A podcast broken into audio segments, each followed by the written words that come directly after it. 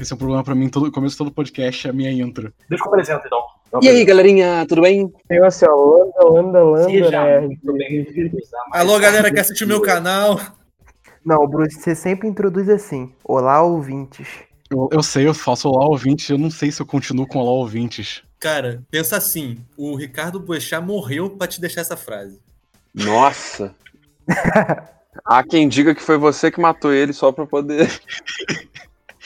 Tá, eu vou começar. Olá, ouvintes! Hoje a gente vai ter um, de novo, um tema aqui no RPG, provando ainda que esse podcast não é sobre RPG. E aqui a gente tem uma bancada diferente, algumas caras novas, algumas caras antigas. Antes de falar o tema, eu vou passar pra eles. Então, se apresentem. Fala galera, que é o Bruno de novo, e eu já fui no terceiro andar do Durangos. Olá, cariocas. Aqui é Daniel Rabicho, curto uma local e sou bairrista.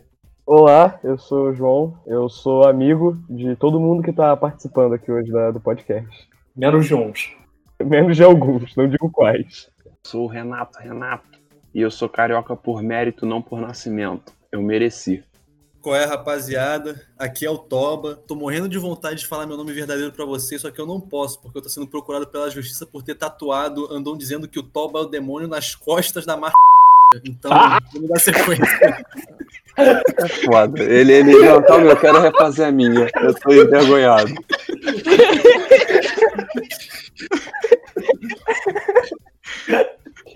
Começamos bem.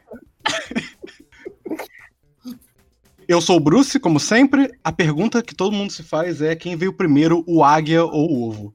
Eu tenho uma pergunta, na verdade, que vem antes disso. Você falou que você é o Bruce como sempre. Eu queria saber o que é isso que você sempre come.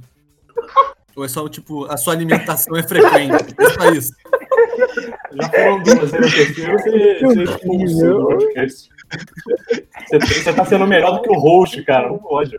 Não, agora é foda, porque o negócio é o seguinte: os fãs vão claramente ter um favorito e vai haver claramente um desequilíbrio no número de fanfics escritas com Toba, o que me deixa muito puto. Você está querendo dizer que vai ter um time de elite no Tem Muito Cast? Vai ter geladeira. S- Seria que esse é o time de elite ou essa vai ser a geladeira que nunca vai voltar pro, pro Tem Muito Meu Cast? irmão, pode tirar a geladeira da tomada que vai demorar pra desgelar. O assunto de hoje é a Batalha dos Bares do Baixo Botafogo. Um assunto que todo mundo tá se perguntando, a gente se preparando, vou datar já o podcast, se preparando pra volta à quarentena, pra gente saber qual é o melhor bar do Baixo Botafogo. Pera, peraí, peraí. É a volta da a, quarentena. a quarentena não acabou? Que isso? Não, é. Porra, saindo, gente, galera. vocês não, vocês não foram fazer a pesquisa, porra? Eu tô furando isolamento há três semanas pra ir em todos os bares pra pesquisar direitinho. Gente, gente, esse podcast vai acabar com a quarentena, porque depois que a gente revelar aqui, ninguém vai ficar em casa. É verdade, mano. Calma, e o game? Vai ter o game? Ah, é. E antes do tema, visto virou um quadro, o jogo de todo episódio do Tem Muito Caster. Amigo Bruno, pode falar aí a sua ideia de jogo? Amigo Bruce, essa semana é um jogo favorito da garotada, jogo que cai por todo o bar. Este é: seria um tema de Nerdcast ou um enredo de escola de samba? Eu tenho uma pergunta para cada um dos membros da bancada, que se baseia em: este tema que estou lhe dando foi publicado no Nerdcast ou foi um enredo de uma escola de samba? Posso começar agora? Toba, Fala. Robin Hood. Só isso, Robin Hood. Robin Hood. Quer dizer, o cara, o cara viu que eu sou gaiato, ele me deu o tema mais sem graça pra não poder fazer nenhuma piada. Vamos lá, então. Eu, Pelo bem dos ouvintes. eu, assim, pô, Robin Hood, eu vou chutar que foi tema de escola de samba. Toba, Nerdcast 648, o bom ladrão. Quero ouvir isso agora. Parece bom esse podcast. Pô, legal, né? Bruce, posso dar o seu? Uhum. Manda pra dentro. A história do modernismo. A história do modernismo. É difícil esse. É... Eu vou dizer que é escola de samba. Bruce, 1992, Estácio de Sá, ponto pra você. Querido Renato, Ah. está pronto? Não. Posso perguntar? Tá, agora eu tô pronto, pode. Churrasco. Puta que. Hum, pera aí. Eu, eu posso dizer os dois, que eu sinto que os dois. Eu não peguei pegadinhas. É um ou outro. Hum. Escola de samba. Renato, Nerdcast 694, churrasco no Mármore do Inferno. Ah, vá. Querido João Pedro, Eu, diga, sou bom nesse jogo. apenas um nome. Maurício de Souza.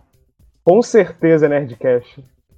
João, 1993, Unidos do Cabo Sul. Como é que você não se Ah, não, não é Unidos do quê? Tu tá inventando? Para de inventar, Bruno. Cabo Sul, é. Bruno, para. Não, é, não era a primeira divisão. Não era a primeira divisão, mas é um bom tema. Tem divisão de escola de samba? Claro que tem. Porra, tem cinco divisões, Renato. Ah, porque eu sou carioca por mérito, né? Por, por nascimento. Não sabe a divisão Peraí, da escola de Peraí, samba. Renato, Renato, você não acompanha o competitivo de escola de samba brasileiro? Eu tava semana passada no Cubango vendo o treinamento da Unidos. Porra. Tá maluco? Quantos anos depois do Jovem Nerd morrer, ele vai ser considerado um comunicador relevante o bastante para a história do Brasil para realmente ter uma escola de samba com ele passando na avenida? Cara, eu acho que não vai rolar isso porque ele vai estar morto, João. Nossa, eu quero ver uma, a, a, a rainha da bateria vestida de azagal sambando. Daniel, Fale. um índio chamado Brasil. Isso tem enredo de escola de samba, não é possível. 2019, Unidos da Vila Isabel, vamos para a grande final entre Bruce e Rabicho. Porra, filho da. O cara, o cara meteu um tema de 1993, da Unido da Cabo Sul, aí pro brother dele, ele deu o tema do ano passado, da Vila Eu Isabel. me sinto injustiçado. Regra da final. O primeiro que responder ganha ou perde, e o outro, se o cara que falou errou, ganha. Não tem essa não. Daniel, Rabicho e Bruce, vocês estão prontos? Sim. Estou pronto. Negócio da China valendo. É. Escola samba. É tema de podcast. 2005, tradição, Bruce, você é o campeão dessa edição do podcast. Que droga. Cara, o Bruno fez uma pesquisa muito elaborada pra isso, não tem isso não. Não, isso aí é uma coisa que a gente pesquisa há anos já. E não é à toa que eu ganhei, né? Eu que tocava em bloco de carnaval em Saquarema, no Rio de Janeiro. Então, tá certo, eu aqui representando o meu passado. É muita história. O cara é dono do podcast, fez pesquisa, pô, os malucos colocou o Lionel Messi pra jogar contra o Iago Pikachu e tá surpreso que ele ganhou. É, então, eu acho que a gente pode começar com um tema. É, quem conhece Rio de Janeiro, sei lá se as outras cidades são assim, mas cada bairro tem mais ou menos uma areazinha de noite de vida noturna. Cada bairro tem um baixo bairro. Tem o Baixo Gávea, Botafogo tem o Baixo Bota, Ipanema tem, sei lá, O cantinho e a... Cantinho. Cantinho. A Urca tem a Mureta. Tem sempre um clusterzinho, grande ou pequeno, de barzinho, né? Uhum. Eu acho que o, o Baixo Botafogo é diferente, é especial no meu coraçãozinho, porque o Botafogo, diferente dos outros bairros da Zona Sul, é muito mais. Pô, tem uma galera rica, tem uma galera pobre, tem uma galera, não, sabe, tipo assim, conformista, tem uma galera alternista, tem, tem de tudo. Ele é diverso, né? Não acho. E aí o Baixo Bota se torna essa pluralidade de indecência. in- Onde é que tem polaridade, Renato? É tudo jovem da mesma faixa etária. Não, não. A pluralidade do Baixo Bota é porque alguém chama a gente de outros bairros pra beber no Baixo Bota. Mas ninguém de outros bairros chama alguém de Botafogo pra beber no próprio bairro. Essa é a diferença. Eu acho que eu, tomando uma posição contrária dos participantes, eu sou contra o Baixo Botafogo. Eu acho que esse imperialismo tem que acabar. E vai acabar, é inevitável. Botafogo, hoje, é um bairro jovem, mas todo bairro jovem vira um bairro velho. O novo bairro jovem, que hoje é bairro velho, vai ser Copacabana. Copacabana vai virar sucesso. Vai ser o Baixo Copacabana. O sucesso Daniel, entre os Daniel, Daniel, você tá maluco. Você tá completamente louco. Ele, ele- ele fala, Então. Copacabana vai ser sucesso. Realidade, é o bairro mais conhecido do Brasil. Não, não, mas o Baixo Copacabana é um, é um negócio totalmente alheio, não é Cara, jovem. Rabicho, Rabicho, já ouvi esse papo. Já ouvi Cara. esse papo. Só de quem mora em Copacabana. Ninguém, Exatamente. ninguém gosta de Copacabana. Só que eu acho real. Eu acho que, inevitavelmente, vai acabar a supremacia imperialista do Baixo Botafogo um dia. Eu não aguento mais ver as mesmas 50 pessoas todo final de semana. Todo mundo vai pro mesmo bar. E é chato. Então, cara, eu acho que isso é um problema mais porque a gente sai com as mesmas pessoas, assim, talvez. Eu não sei se todo mundo realmente vai pro Não, Botafogo. O problema é a gente beber no mesmo lugar há três anos. Inevitavelmente a gente vai pro é. bar e aí a gente vê quem a gente não quer ver na porra da mesa do lado. Então agora o jogo secreto dessa edição é uma pessoa que o Toba já pegou ou uma pessoa que ele já pegou a namorada? Pera aí, antes de mais nada, eu posso participar desse jogo porque talvez eu não lembre. Eu não sei vocês, mas eu comecei a sair muito é, na época que eu saí no Baixo Bota. Bruce, eu que te conheço há pelo menos três anos, que é o tempo que a gente bebe, Não precisa mentir no podcast, Bruno. Não precisa mentir no podcast. Porque se a gente for falar onde a gente começou a beber, Bruno, ele vai falar que é na drinqueria da Jamaica, em Saquarema, beleza? Exato. Era... O que aconteceu? Eu acho que nós somos infantes, somos garotos, começamos a beber um pouco mais cedo que o ideal. A gente teve um histórico de festinha, sabe? A gente perambolava pelas praias de Ipanema para tomar cerveja no calçadão. A gente tomava um bolico com vodka no aniversário da mãe da amiga. Todo mundo tem essa fase. Mas é claro que a oficialização, quando a gente pegou aquela carteirinha de eu, eu gosto de beber, quem nem não gosta, é chato pra caramba, a gente tem que mentir. Foi quando a gente passou a frequentar os bares, e no nosso caso, certamente, foi no Baixo Botafogo. Sim. Que nem era tão popular, porque eu lembro da época que começou a ter muita gente. Sim, Bruno. Foi realmente você que decidiu onde era popular no Rio de É, é, Janeiro. antes Não, do mas, mas eu, Flamengo. eu- eu quero lembrar, eu, eu lembro do, do que rolou. Teve uma popularização tão absurda que começou a ter o lance que, inclusive, deu o nome do bar do ovo, que foi o pessoal começar a tacar ovo, tacar balão d'água, o caralho a quatro. Peraí, E começou a encher Peraí. muito. peraí, peraí, do- peraí, peraí, você lançou uma bomba aqui pra mim que eu não sabia. O motivo do nome do bar do ovo é que tacavam um ovo? Ah, Bruce, mas você tá muito desatualizado.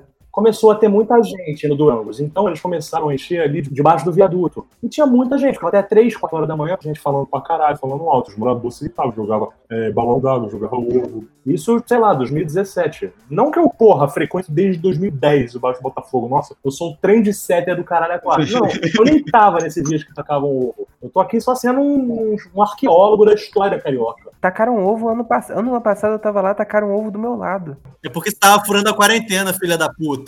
Quem é que lembra? O Canivela ele decretou uma lei para os bares todos fecharem. Em dia de semana, até uma da manhã, eu acho, e eu acho que final de semana, três horas da manhã. Tudo bem que eles não seguem mais a risca, mas teve isso. É, isso na época foi um grande impacto pro Baixo Bota. Só que eu quero voltar a uma parada que eu realmente é, nunca tinha associado, que eu já tinha ouvido a história do, de tacarem ovo, só que eu nunca tinha associado ao nome do Bar do Ovo. Pois é. E eu tinha duas teorias sobre o nome do Bar do Ovo. Uma, porque tem um cara careca no Bar do Ovo e eu achava que ele era o ovo, Humpty Dumpty. por algum motivo. Esse é só o garçom Gordon Liu. Ele é bom. É, e a minha segunda teoria é que o, o Bar do Ovo é quase no limite do Baixo Bota. Ele tem aquela parte onde é mais vazio e tem aquelas cadeiras, aqueles entulhos que ficam depois dele. É ali o ponto onde culmina o baixo bota. E ali, naquele, naquele lugar, naquele entulho, tem uma entidade, que é o guardião do Baixo Bota, que protege os habitantes. Aquilo ali, aquilo ali é um criptídeo. É, que é o- a entidade que protege as pessoas que estão no bar do ovo, na Durangos, de não ir no bar de- que vem depois. Por 24 horas. O 24 Horas é o pior bar do Baixo Botafogo, e essa entidade que a gente nomeou o ratão do Baixo Bota, que é um rato do tamanho de um Yorkshire, que mora naqueles entulhos. E eu achava que o bar do ovo talvez tinha esse nome porque era o ovo que saiu o ratão do Baixo Bota.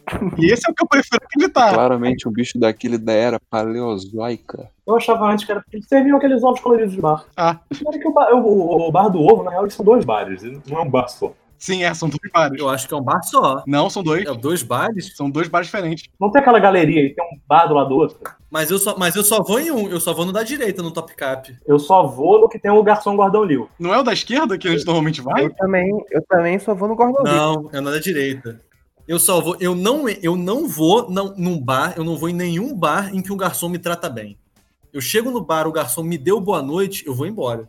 Ah, então eu vou no outro. Eu vou no outro. Tá, então a gente já tá lidando nos pontos, porque aqui é a batalha de bares pra saber qual é o melhor de todos. Então, su- na sua opinião, garçom, gente boa, é nota baixa. É consenso universal, não só no Rio de Janeiro, mas como no Brasil, que quanto pior o te garçom trata, melhor é a bebida. Porque você vê, ele não gosta de você. Então você olha e fala assim, cara, ele não gosta de mim. Mas eu vou continuar aqui. Você olha e pensa assim, cara, por que, eu tô indo pra esse lugar? O garçom me trata mal, o preço é caro, é, é- é- o garçom é homofóbico, ninguém gosta do lugar, mas você continua indo. O que, que leva você a ir? Porque é o melhor bar.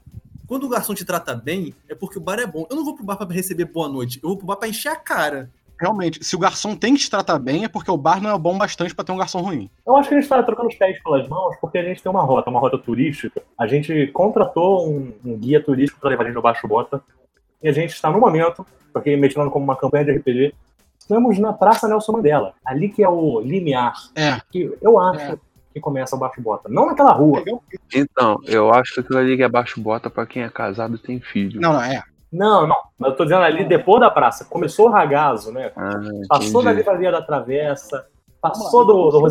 Vamos começar o trajeto. Você é do Rio de Janeiro, você pegou um metrô e você saiu na saída do metrô da Nelson Mandela. E eu acho que a primeira coisa que a gente pode falar daquele trajeto tem alguma coisa mais importante do que o Rosilanches ali? Tem que rolar uma glicose. É a introdução, é a introdução. Eu quero falar do Roselanche porque eu imagino que o Roselanche é uma espécie de Ouroboros do Baixo Bota. Ele, ele, ele come a própria cauda, porque a gente começa e termina lá. É tudo um ciclo pra gente comer dois Roselanches. Sim. A gente chega e fala, pô, vou comer, vou encher a barriga, né, pra poder beber um pouco mais e tal. E aí você tá lá, quatro da manhã, você já tomou uma, já fez não sei o quê. Vou comer um Roselanche, vou comer um Big Jô, vou comer um Big Faustão, vou comer um... Vou além do meu limite sempre. Superação. É importante lembrar também que, como o Baixo Bota é o bairro que mais recebe imigrantes do Rio de Janeiro, no sentido de pessoas de outros bairros, você vai pro Roselanche pra quê? Pra esperar o metrô abrir e você voltar pra casa. Achei que você ia falar mal do imigrante que dia chega lá. Não, não. Eu queria dizer imigrante no sentido de que, como eu falei Sim, pro Renato antes, a diferença entre o Baixo Bota e outros baixos é que você mora na Gávea, você vai pro Baixo Gávea, você mora, sei lá, no meu bairro, você vai, você vai pro bairro que é em frente à minha casa, que é o único bar que tem no bairro. Mas agora, qualquer lugar do Rio que você tiver, alguém pode te convidar pro Baixo Bota. E aí recebe gente do Rio de Janeiro inteira. Daí que vem essa certa diversidade. É. Ainda, em maior parte, é um bairro de playboy, de gente da Zona Sul, de, de jovem adulto, etc e tal. Mas recebe gente de outros bairros, ao passo em que os baixos de outros bairros não costumam receber gente de outras zonas, etc e tal. Eu moro no caralho da Zona Oeste. Eu pego uma hora e meia de condução pra ir beber no Baixo Bota. É, eu também, moro no recreio, eu passo perrengue no BRT pra, pra beber uma cerveja lá né, às beiras do voluntário. Ô Toba, quando Copacabana virar o auge da juventude, você vai pegar duas estações de metrôs a menos. Então, fique feliz com isso. É importante lembrar que eu sou jurado de morte em Copacabana. Começou a malhar. Começou agora, só agora começou, bro, que eu tava falando, só agora. O tema do próximo podcast é a vida do Toba. Eu mais de uma vez levei amigos passando mal no Roselanche. O hambúrguer pra mim tem algo especial que é um, é um remédio pra quando alguém tá passando mal de bebida. Sim, todo o ingrediente, o pão, o alface, tomate, carne, queijo, cebola, presunto, bacon, eles têm o mesmo sabor. É tudo feito de óleo, aquele óleo que tá das 5 da manhã, que é quando eles abriram a barraquinha, até as 6 horas da manhã, que é quando eles fecham, só no dia seguinte. Tudo aquilo ali é o suficiente pra você, primeiro, se encher tua barriga, envelopar de azeite teu esôfago pra não dar problema. Ou se você tá pirado das ideias, você andou da Lapa até Botafogo a pé, na chuva, aquilo ali é praticamente uma Greater Healing Potion pra tu ficar galudão e tá pronto pra voltar pra Lapa andando na chuva. Aquilo ali é um remédio pra qualquer um. E é bom. O pão do Rosilanches absorve até o mais pesado das drogas. Não, e, e o Roselanche é ótimo que ele fica na frente do metrô, então quando a pessoa. É, que o, o Baixo Bota, como eu falo, vem muitas pessoas do, do Rio de Janeiro inteiro.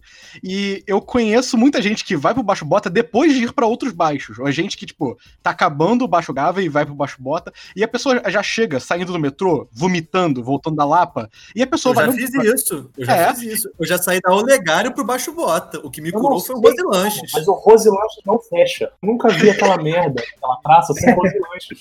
E o Roselanches é o único lugar de hambúrguer que o prato principal é um saquinho de plástico com milho e passa.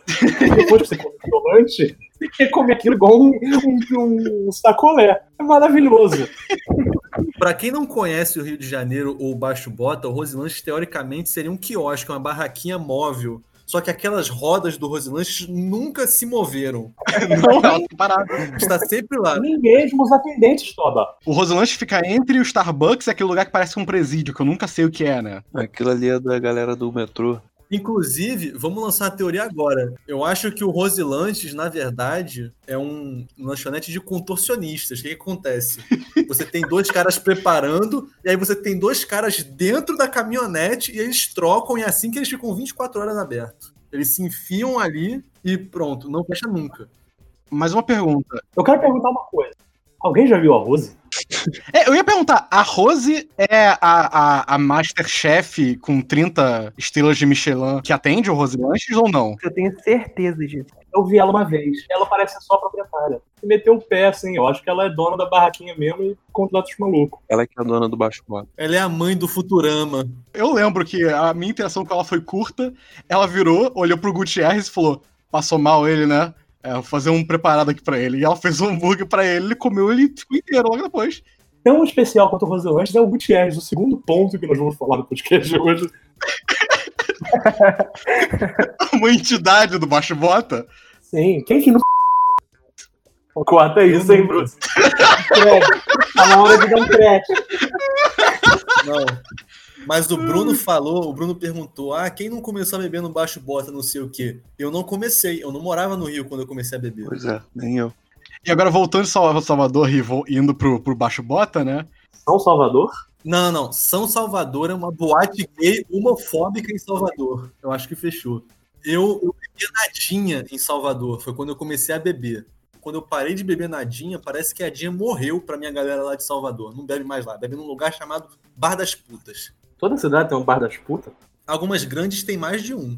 Eu, eu tava ouvindo o Bola, né? O Marcos Chiesa. Ele não é o Coringa? Ele é, ele é. Ele é um exímio frequentador de puteiro, né? E ele tava falando de um lugar que ele frequenta, que é o Pizza Puta, que é uma pizzaria, assim, bem tradicional. E aí ele, ele entra, tem umas famílias comendo pizza e tal, você entra, come uma pizza. Aí você- quando você senta, você nota que tem umas mesas que tem mulheres sozinhas e tal. E aí você, tipo, aborda elas, pergunta, você entra ali nos fundos de Pizza Puta e é um, é um puteiro. Pizza puta. Achei isso muito bacana. Que lugar família.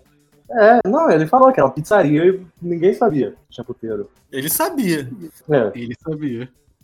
Depois de Roselanches, continuando o caminho até a praia, né? ou Até o famoso viaduto do Baixo Bota. Tem algum bar de importância antes do que eu vou falar agora, o Águia? Eu imagino que antes tem as laricas, né? Hoje em dia tem o Ragazzi, tem o Burger King, tem o Subway, tem outros hamburguerias do naipe do, do Roselanche. É, mas nada de bar. Eu vou defender. Tem um quiosque que faz uma caipirinha.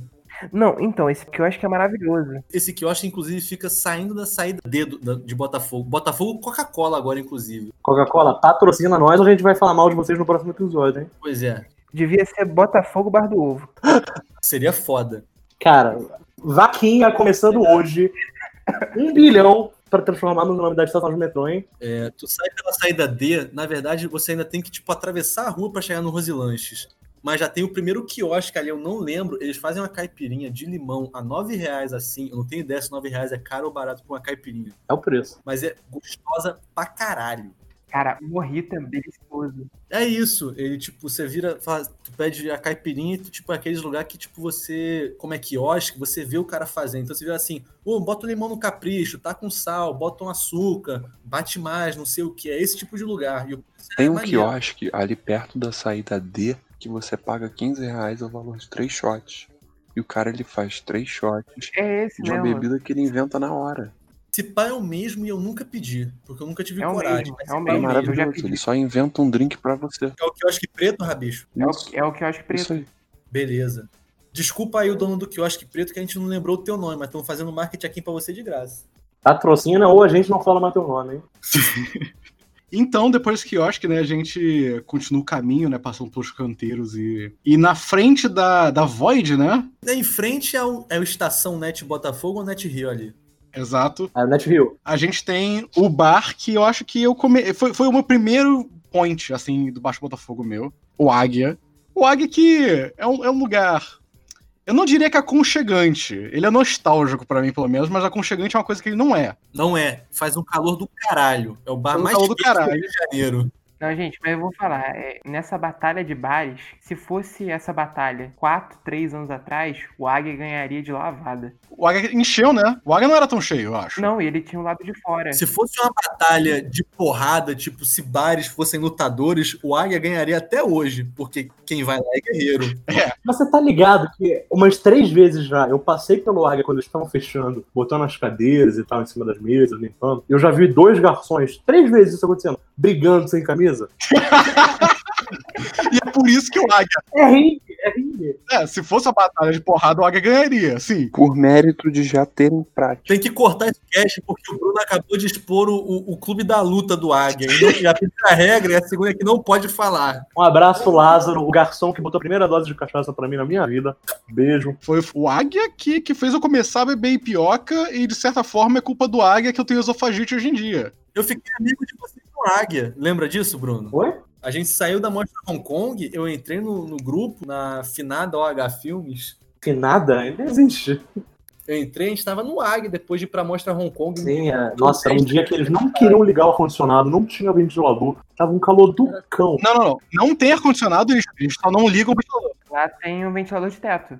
Tem ventilador de teto, tem ar-condicionado, só que eles não ligam. Nenhum dos dois mais. E o Águia eu tenho o pressentimento que o Águia é tipo aqueles bares antigos, né? Não sei quando ele foi aberto, mas ele tem aquela vibe, tipo, não é um bar muito. é tipo, sei lá, eu tenho a vibe que o, que o Águia é um bar um pouco mais antigo. Não sei quando ele foi fundado. Deixa eu até ver aqui. Ô, Bruce, agora você vacilou. Eu vacilei? É, você respondeu a pergunta no início do podcast. Quem veio primeiro? A águia ou o ovo? Exato. Não, mas, Daniel, você não entendeu. É porque o baixo bota começa no Águia e termina no ovo. E quem começa? Depende, porque o Águia tem cara de que começou como um restaurante e eventualmente cedeu a ser um bar, enquanto o Bar do Ovo parece que sempre foi um bar. É, ele é, inclusive o nome dele é Restaurante Águia. Eu já almocei lá e tal. Bar restaurante Águia dos Antes. E uma coisa muito importante sobre o Águia, eu acho, é que a comida do Águia é boa. Bem boa. É uma delícia. Uma o delícia. sanduíche é ótimo.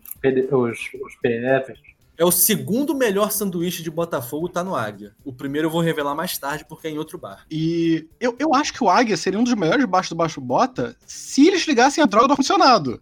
Eu acho que nem é pra tanto. Eu acho que se eles ficassem mais pra frente, porque tu sai do Águia e tu ainda passa por uma, sei lá, uma firma de arquitetura, tem que atravessar a rua, tem que passar por uma banca, tem que passar pelo Mundial. Se fosse mais perto dos outros É, bares, eu acho verdade, que ia ser verdade. maior concurso, assim. O águia perdeu, o águia perdeu a rua, né? Isso é péssimo pros fumantes. Péssimo. É, cara, vocês lembram como tinha gente é, que ficava ali do lado do Águia? Só que aí aquela, aquela obra fechou. Era, né, era uma entrada tipo de, um, de uma vilazinha, né, de prédios. Era tipo uma garagem que tava fechada. E, só que aí estão construindo um prédio agora e tem uma puta de uma, de uma cerca que perde metade, mais da metade da rua. Aí eles não botam uma mesa lá. Cara, eu não tô achando a idade do Águia. Mas eu vou, vamos, eu vou chutar um 1720. 1720 até 2010, assim, eu acho que foi por ali. É. Volta disso. Os portugueses chegaram, o bar do Águia já estava lá. Já estava lá, né? Os índios fundaram o Bar do Águia. Os indígenas, perdão, perdão. Disso. Assim, da maneira como está hoje, tava lá no 1500. Outra coisa que eu acho que é importante falar sobre os bares do Baixo Bota. A gente não precisa falar com cerveja gelada, porque cerveja gelada é gelada em todo bar. Só quando o bar não tem que a gente conversa. Ah, é, tem, tem nada, cara. Não, não tem não. Ah, é. Ô, Bruce, você tá É porque você errado. tá começando. Se você, chegar por certos cantos ali, que é melhor não falar para não levar um processo, tem cerveja só quente. E eu nem Não, eu sei, é isso falando. A gente não precisa falar que a cerveja é gelada, porque é assumido. Se a cerveja não for, que a gente comenta. Mas o banheiro eu acho um, é um ponto bom. Banheiro do Águia, um dos piores que eu já fui na minha vida. Não Ah, é. Não é. Pior que não é. Porque o bar do ovo é o pior. O bar do ovo é o pior. O banheiro do Águia é suportável. O problema do banheiro do Águia é o problema do Águia, que é sempre muita gente. Você mija com o cara encostado em você. Esse é o problema do Águia. É, porque é um banheiro onde Eu nunca fui no banheiro do Águia. Eu posso falar com certeza. O banheiro do Durangos é muito pior que o banheiro do Bar do Ovo. Ah, que isso, Ah, banheiro não. do Durango. Ele tá Nossa, o banheiro do, do, do banheiro do Durangos é banheiro de, de festa de menina de 15 anos. O banheiro tem ar-condicionado. O banheiro do Durangos, pelo amor de Deus. Peraí, a gente tá O falando. banheiro do Durangos tem que subir escada, porra. Como é que eu, amar, Ô, ô, ô, calma aí, calma aí, calma aí, calma aí. Ah, Calma aí. calma, Estamos calma. falando de banheiros diferentes. Sim, sim. Bruce tem razão. Você tá falando do banheiro do terceiro andar, do final do terceiro andar do Durango. Ninguém usa esse. Ninguém usa esse. Finado não. Eu perdi a virgindade naquele banheiro. eu, eu, eu, eu confundi o Snyder Cut. Esse fato é mentira, inclusive. Eu nunca transei naquele. Ó, tem um bar daqueles ali no Baixo Botafogo, eu também não vou saber dizer qual, que tem um banheiro masculino que a porta não fecha, tá? Não tem tranca. E que tem. É o bar do ovo. E, não, não, não. E tem uns garçons filhos da puta que ficam empurrando a porra da porta pra, pra você passar vergonha. Você acabou de escrever o bar do ovo, ou seja, tem no mínimo dois bares que são assim. Sinceramente, eu tô sentindo que o Águia, de certa forma, também é assim. Então eu acho que qualquer bar do Baixo Bota, pelo menos, é assim. Mas o Águia, ele, ele tem uma logística boa. Então não tem ninguém roçando. As pessoas quando Não, não, fora. roça, porque quando você tá lavando a mão, a pessoa que quer passar no masculino tem que passar por você, porque a pia é do lado da porta do banheiro masculino. Não, não é não. Tá confundindo. Eu nunca fui pro banheiro do Águia sóbrio, então talvez eu esteja. Só que o banheiro masculino do Águia também não fecha, nunca tem papel higiênico, é mijado na, na, na porra toda. É. Suportável, é. Vocês têm razão, vocês me venderam esse. Mas será que ele, ele é mijado mesmo ou é a gente que chega no bar tarde? Porque tem uma uns tiozinhos aí que estão no bar desde 5 horas. Aí essa Cara, eu já almocei meio-dia e tava assim, cara. Ó, tem uma galera que faz xixi no, no- na pia, na paradinha que você bota a mão pra abrir a pia. Mas eu acho que é um, é um prazer boêmio de você fazer xixi com essa liberdade. Eu acho que as pessoas fazem sacanagem. Não é nem sacanagem, elas gostam. É bom. um prazer masculino, assim, de, de realmente poder mijar num- numa privada que não é tu e você olhar e falar assim, ih, errei, ih, mijei no, ih, mijei no lixo. E você olhar e falar assim, pô, cada um com seus problemas, né? Problema do próximo. Quem for cagar aí que se fudeu. Eu acho que dá uma paz de espírito você estragar a experiência pro próximo. É, só que aí o malandro vai querer fazer cocô e aí ele se fudeu. Eu só vou refutar o seguinte: a pessoa que caga em bar do baixo bota pode ser descrita de todas as formas, menos como um malandro. O cara tem que cagar no viaduto. É lá que eu Agora ele entrou com ponto. O cara tem que cagar na praia de Botafogo. Irmão, lá vem minha história, ainda bem que você falou disso. Por que, que eu falei que tem uns bares aí que não tem tranca a porta e que o garçom empurra a porra da porta? Eu saí com a minha namorada, tudo bem? Aí eu saí. Solteira? Hã? Quê? Nada, continua, Renato. Você perguntou se minha namorada tava solteira? Não, não. É que eu sou do Detran, cara. Eu tô pegando. É, é só, é, só no, é só no cartório, porra. porque Vocês não são casados ainda. Eu tô perguntando só por isso. Tá bom, tá bom então, tá bom. Negócio é o seguinte. Aí bateu a emergência, sabe? Quando você não escolhe, é Deus que escolhe que tá na hora de você cagar. Deus escolheu um horário infortúnio pra mim. Eu tava num bar do Baixo Bota. Eu sabia que eu não ia conseguir segurar, porque molecada, eu moro no recreio, a uma hora e meia de distância. Eu queria simpatizar com o seu sentimento. Antes de mais nada, eu queria simpatizar com ele. Isso aí é. Eu fui obrigado a cagar num bar do Baixo Botafogo. Fui nos fundos, que era mais ou menos. O interessante é que eles guardam a cerveja perto de onde as pessoas mijam, né? Tá armazém e banheiro, geralmente você passa por onde as bebidas estão empilhadas. É porque é uma situação bem higiênica, entendeu? A situação é que eu não queria. Primeiramente, eu não queria abaixar as minhas calças até o tornozelo, porque eu tinha medo do pano roçar naquele chão pútrido, intoxicado. E eu não queria encostar as minhas lindas e preciosas nádegas na colônia de férias para as bactérias e vírus que eram aqueles assentos mijados do Baixo Botafogo. Esquece dos protozoários. E fungos de todos os tipos, né? Eu fiquei naquela posição agachada, meio esquisita, meio sem honra nenhuma. A, a, a posição que Napoleão perdeu a guerra. Eu não queria nem que, tipo, a pessoa mais próxima de mim, eu não, queria, não gostaria que me visse nessa posição. Eis eu lá, nessa posição, agachado, desonrado, cagando, no baixo Botafogo. Aí o filho da puta do garçom, ele esperou, ele tava, ele tava esperando o cheirinho de cocô chegar. No momento em que o primeiro tolete beijou a água, ele só empurrou a porta e só faltou falou: "Ah, peguei você". Só faltou ele falar isso. que ele empurrou a porta e eu em todo meu desespero, em minha vergonha, a única coisa que eu pude falar é: "Tem gente com a voz quebrada e derrotada". Cara, Naquele momento eu saí de lá, eu fui direto pra minha mesa. Eu larguei, tipo, 50 reais na minha mesa. Falei, Luísa, vamos pra casa. E a gente só, tipo, foi embora. Eu nunca tive coragem de voltar. Eu não lembro nem do rosto que me causou tanto trauma. O meu medo é um dia aparecer nessa porra desse bar e de repente reconhecer um rosto de um garçom e eu vou saber, e eu vou saber que foi ele. você tem medo de noite na sua casa, você tá indo ao banheiro, ele, ele bater na sua porta, né? O trauma foi tão grande que hoje eu chego em casa, eu moro sozinho. Eu tranco a porta pra fazer cocô. Eu moro sozinho. Você tem noção que o trauma foi tão grande que ele tirou de mim a segurança de cagar de porta aberta na minha própria casa? Pelo amor de Deus. Mano, eu, eu queria falar do banheiro do Águia. É, o, o bom do o, o banheiro do Águia, ele, ele tem duas coisas muito interessantes, assim. O primeiro é que ele valoriza o, o, o momento em que você sai da mesa do bar pra ir ao, ao, ao banheiro, né? Porque ele tem porta de salão de faroeste. Sim, isso é verdade. Então isso sempre torna o momento em que eu vou pro banheiro muito mais interessante, assim, principalmente se eu já tô embriagado, assim, é, é- eu me sinto mais poderoso. Mas eu, eu me sinto pior quando eu tô lá dentro, porque nunca tem... Papel. Não, não tem papel e não tem nenhum tipo de coisa para você passar na sua mão, assim. Às vezes não tem água, então, tipo, é, é realmente é o tipo de banheiro em que você sabe que você tem que mijar sem encostar no pau, assim. Aí, João, aí tu sempre sai do banheiro, pede uma dose de pioca e tá caindo na pia e lava a mão com aquele álcool. É, é experiência salão, cara. Só um vaso pra cuspir. Existem uns bares que é melhor você fazer xixi de camisinha.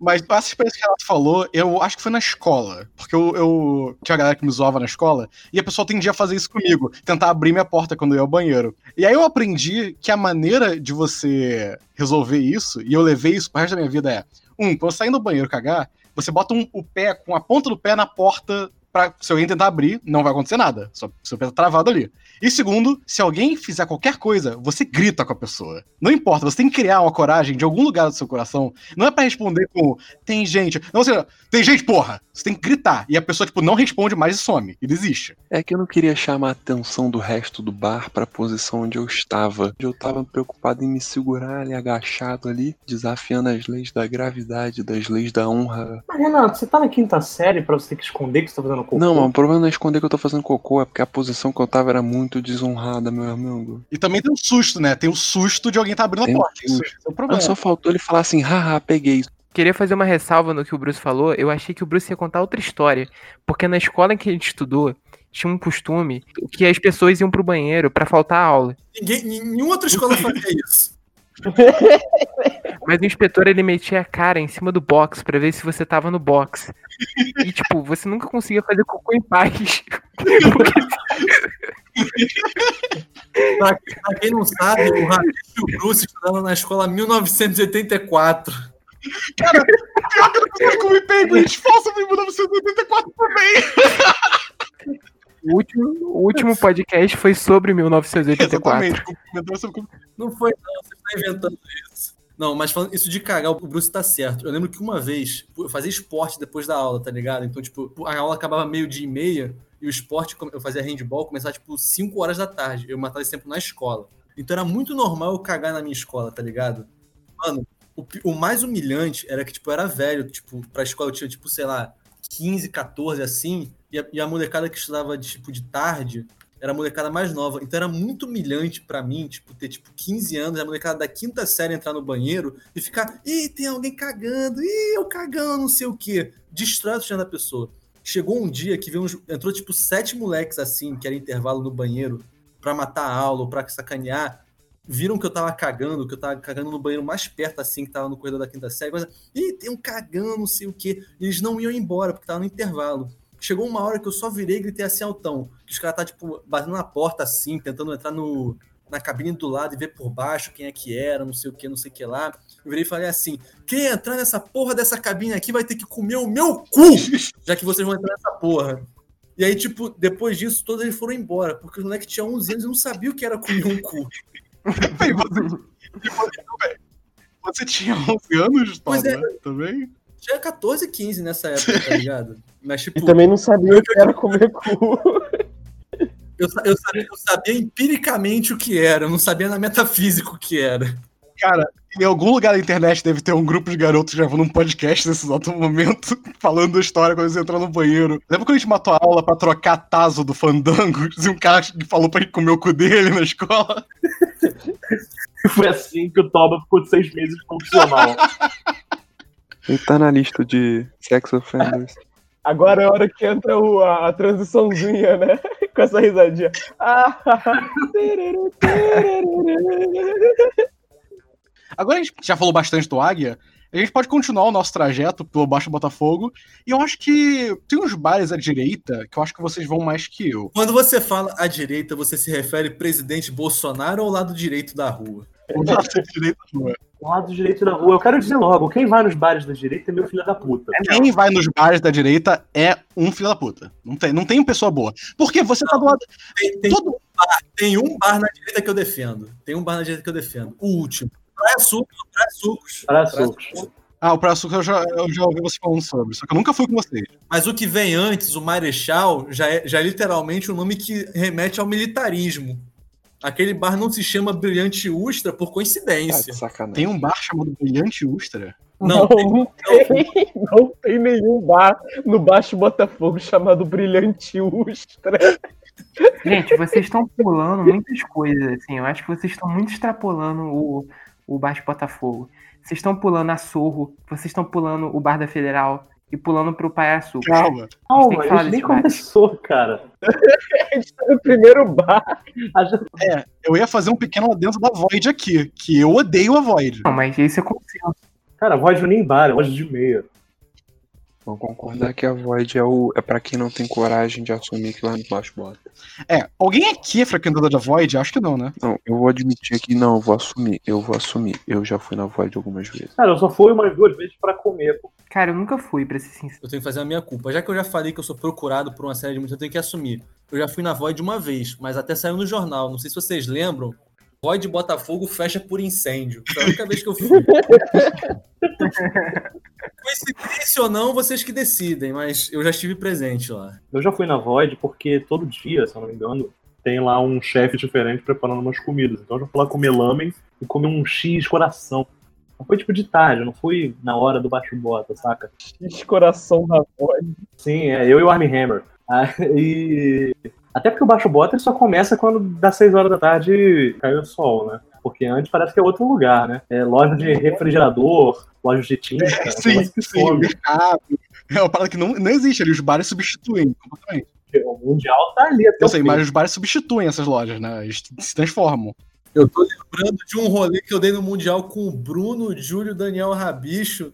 Assim, se fosse um filme, ia ser um set piece de filme Pique Missão Impossível que aconteceu ali. Ele fica no refrigerador esperando ir embora. O quê? Mas vamos falar da Não. Void, vamos falar da Void, que tal? Vamos falar da Void, que é o que importa. Alguém tem alguma coisa pra falar da Void? Que não. Uma merda, é uma bosta. É unanimamente ruim. Alguém sabe quem que cagou no- na pia da Void? Ah, é. Alguém cagou na pia da Void, né? O meu sonho é conhecer essa pessoa e pagar um lanche pra ela. Eu toba. Aposto. 10 reais. Eu nunca caguei na Void, mas eu- parece que o melhor bar pra mijar do Baixo Botafogo deve ser a Void, ué. Pra cagar assim deve ser a Void, inclusive. É aquele tipo de banheiro modernoso que é cheio de sticker, colante de skate, que é o teu nojo. Não, eu ia falar que eu sinto que a Void às vezes é meio que um bar de transição pra outros, né? A pessoa começa lá e, e não aguenta mais ficar em pé e vai pra outros. Uma galera meio do outfit, né? Que fica na frente do Net Hill tomando um long neck. Paga 11 reais numa long neck de Heineken. É, ninguém aguenta, é uma energia sabe, muito e ruim. sabe o que é pior? A, a Void da Barra é um bar de É caro, mas é um bar de verdade, tá ligado? A Void de Botafogo não é um bar. É literalmente, tipo, é uma loja de meia que tem um- uma mesa na frente pra você beber. É um negócio que é de, de comida mesmo, eles não servem. Eu vou falar algo, eu vou falar algo que eu não sei se eu vou manter ou não. Mas por que tanta gente naquela porra da fila da Void tá sempre cheirando ali antes de entrar na Void? Sim, Porque eles estão na fila do Void, ué, não é? Não é? Qual que tem outra explicação pra isso? É porque se você for em outro bar, você vai ter que cheirar no banheiro. E aí você vai ter que cheirar cocaína e o mijo do Renato. Então, melhor não. Pois é. Aquele humilde garçom que tentava cheirar pó numa noite de sexta-feira, que interrompeu o Renato. Estava de cócoras fazendo cocô. Ele não fez por mal, ele só queria cheirar uma pra poder continuar o turno de 36 horas dele do fim de semana. Porra, espera eu terminar de cagar, irmão. Pô. Acabou, Void. Acabou a Void, acho que acabou a Void. Eu tenho mais uma consideração de algo que não é bar. E na real não é nada. Mas vocês já repararam que atrás da banca fica muita gente tomando vodka com energético, ouvindo música? Acho aquele canto muito interessante. é mesmo. Eu não acho não, porque eu já passei três vezes lá e eu já vi três assaltos diferentes lá. Eu vi um maluco que é, perdeu a bicicleta ali atrás da banca. Sério? Assalto pra mim é quando levou minha carteira. Quem roubar minha bike levou minha vida, porra. o que acontece é que, tipo, todo lugar que tem bar assim, tem sempre uma galera que decide beber, que não é tipo beber em bar. Tipo, pegar bebida de casa e levar. O pessoal da banca é isso. É, eles devem ir no Mundial. Eles devem ir no Mundial, comprar pinga e eles precisam de um lugar pra sentar. Não, não, é, não é aí onde você tá pensando, não, Toba. É, é mais pra frente, antes do Mundial. Essa banca é a melhor banca pra comprar DVD. Só, só lembrando, pessoal, a gente tá seguindo o caminho da vontade da pátria. Eu acho que a gente não falou o nome da rua o tempo inteiro do podcast. Não precisa falar. Os de verdade sabem quem é. É porque, pô, Botafogo é voluntários da pátria, o resto é só adendos. Não, eu queria fazer uma defesa que ali na Álvaro Rodrigues tem uns bares legais pra caralho. Não, a gente vai falar do anti-baixo Botafogo mais pra frente. Mas continuando aqui, depois da Void, o Rabicho já mandou o nome de alguns aí, um Sorro, coisa que eu não, não, não ia. Então, segundo minhas memórias e segundo o Street View, depois você tem o Stella, que eu nunca fui, Estrela, nunca fui nesse bar, e depois do Estrela, Calma, calma, calma. Café e bar sempre é uma boa pedida. Tem isso antes. eu nunca fui o Café e Bar. Eu só comprei uma água lá uma vez. Acho que a gente não vai poder falar desses bares, eles existem, mas é que a, a nossa galera nunca foi pra esses bares da direita depois, entre a Void e o Praia Sul, a gente nunca foi em nenhum bar desses. É, desse lado do Baixo Botafogo, eu já fui muito no Sorro, que tem as piores drinks do mundo e tem também as piores músicas do mundo. O bar só toca música ruim, assim. Música que eu não conheço, mas que é É, são aqueles bares que ficam tocando clipe, mete música, né? O tempo todo. É, totalmente isso. Enquanto depois do Sorro você tem o Bar da Federal. O, o Bar da Federal tem um dos piores banheiros do Baixo Botafogo. Como é que é? Porque o banheiro, a porta. Pera aí, O banheiro é o seguinte: pera aí. O Pausa, pausa, pausa, pausa. Esse bar da Federal, eu acho que é o bar, tô confundindo com o Marechal. Eu acho que é o mesmo bar. É um bar que tem o nome em cima, grandão, num letreiro assim, com uma. Com uma sim, sim, merda. isso mesmo. Isso mesmo. É aquele que a garçonete sempre tenta te empurrar um drink. Sim, esse mesmo. É o trabalho dela, né, Toba? Não, o trabalho dela, o trabalho dela é anotar pedido e trazer. Ela não precisa me forçar um drink de 24 reais. Então, nesse bar, quem já foi sabe, a porta é pela metade. Você fecha a porta do banheiro, mas você fica lavando a mão na pia e cagando, porque o banheiro é minúsculo, mas só que com a porta pela metade. Sua cara fica pra fora. Cara, qual é o bar. é, lembrando disso, é, nesse- nesses bares aí, qual é o bar que o banheiro é todo decorado com quadrinho e tu tem que mijar respingando na, na cara da tempestade? É o Pontes Bar. É no Pontes? É o Não ponte. é no Pontes isso. É o É. point. Eu juro que não é no Antibaixo Bota. É no, na Voluntários. Ah, Não é outro. Deve ter sobrado, deve ter sobrado papel de parede, o proprietário do. É o solar.